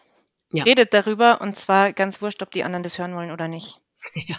Weil ja. es ist nämlich einfach ein großer Teil von unserer Welt, der einfach nicht nur schön und rosig ist. Mhm. Und ich finde, auch das hat seinen Platz. Ja. Und sollte einfach auf den Tisch, mhm. weil wie wollen wir jemals auch den psychisch Kranken und auch Suizidhinterbliebenen helfen, wenn wir nicht darüber reden. Ganz genau. Mhm. Also, wie gesagt, also ich, wer bei drei nicht auf dem Baum ist, muss mit mir sprechen. Na, es, es sage ich immer so. Und, und ja. wenn die Leute mich fragen, wie geht's dir, dann sage ich den Leuten, ähm, willst du, die, mein, willst du, willst du, willst du die höfliche ja. Antwort oder willst du die ehrliche Antwort? Ja. Die meisten mhm. sagen dann tatsächlich, sie wollen die ehrliche, aber dann sind sie drin. Ja. ja, und dann rechnen sie nicht mit dem, was dann kommt. Nein. Ja. ja. Nee, aber genau so, nur so kann es ja funktionieren, genau. Also ich, mhm. ich persönlich, ich werde mit Sicherheit auch, ein, ich plane schon damit ein Buch zu schreiben. Ich mhm. möchte gerne so ein Buch schreiben, wo also seine Sicht, so diese, diese, dieses kranke Hirn ja. sozusagen und dann noch das gesunde Hirn daneben so als zwei Ebenen irgendwie. Ja. Denke ich gerade drüber nach, wie man das am besten aber da muss ich noch ein bisschen nachdenken. Ja, ja, aber es ist bestimmt eine tolle Sache. Mhm. Das ist ganz wichtig, ja.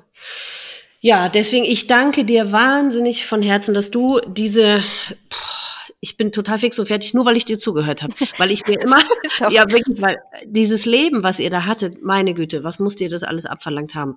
Das war so viel Stress. Ich bin, ich ja. bin eigentlich immer noch total fix und fertig. Also ich bin, ich könnte irgendwie drei Jahre schlafen. Ich habe immer das Gefühl, ich muss drei Jahre schlafen. Ja.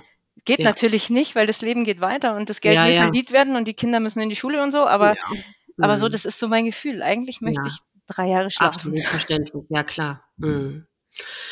Deswegen vielen, vielen, vielen Dank, dass du uns deine Geschichte erzählt hast. Das war ganz wichtig und ganz wertvoll und deswegen ein dickes, dickes Dankeschön. Total gerne. Danke, Elisa. das war Yvonnes Geschichte. Liebe Yvonne, für das Erzählen eurer Geschichte danke ich dir von Herzen. Für euren Verlust hast du meine tief empfundene Anteilnahme und auch für das Leben, das Matts Krankheit euch bereitet hat. Ich wünsche dir und deinen Kindern, dass ihr nach und nach wieder zu Kräften kommt und ihr einen guten Weg für euch finden könnt, mit dem Erlebten umzugehen. Ich glaube, dass die unendliche Liebe, die er für euch hatte und die zurückgeblieben ist, euch bei der Rückkehr in ein gutes Leben helfen wird. Ich habe für Betroffene die Möglichkeit geschaffen, sich auf meiner Website mit anderen Betroffenen auszutauschen und zu connecten. Wer von euch an so einem Austausch interessiert ist, der geht einfach auf die Website www.selbstwort.com und klickt dann auf die Rubrik Mitglieder. Dort könnt ihr dann ein Profil anlegen und mit dem Nachrichtenschreiben loslegen. Wer einfach nur auf dem Laufenden gehalten werden möchte, was diesen Podcast angeht, der findet ihn auf Instagram unter Selbstwort-Podcast und Facebook unter Selbstwort. Ich freue mich sehr, überall von euch zu hören und zu lesen. Euch Zuhörern danke ich sehr fürs Zuhören. Ich wünsche euch alles Liebste, Beste und Schönste. Passt gut auf euch auf und bleibt vor allem gesund. Bis zum nächsten Mal.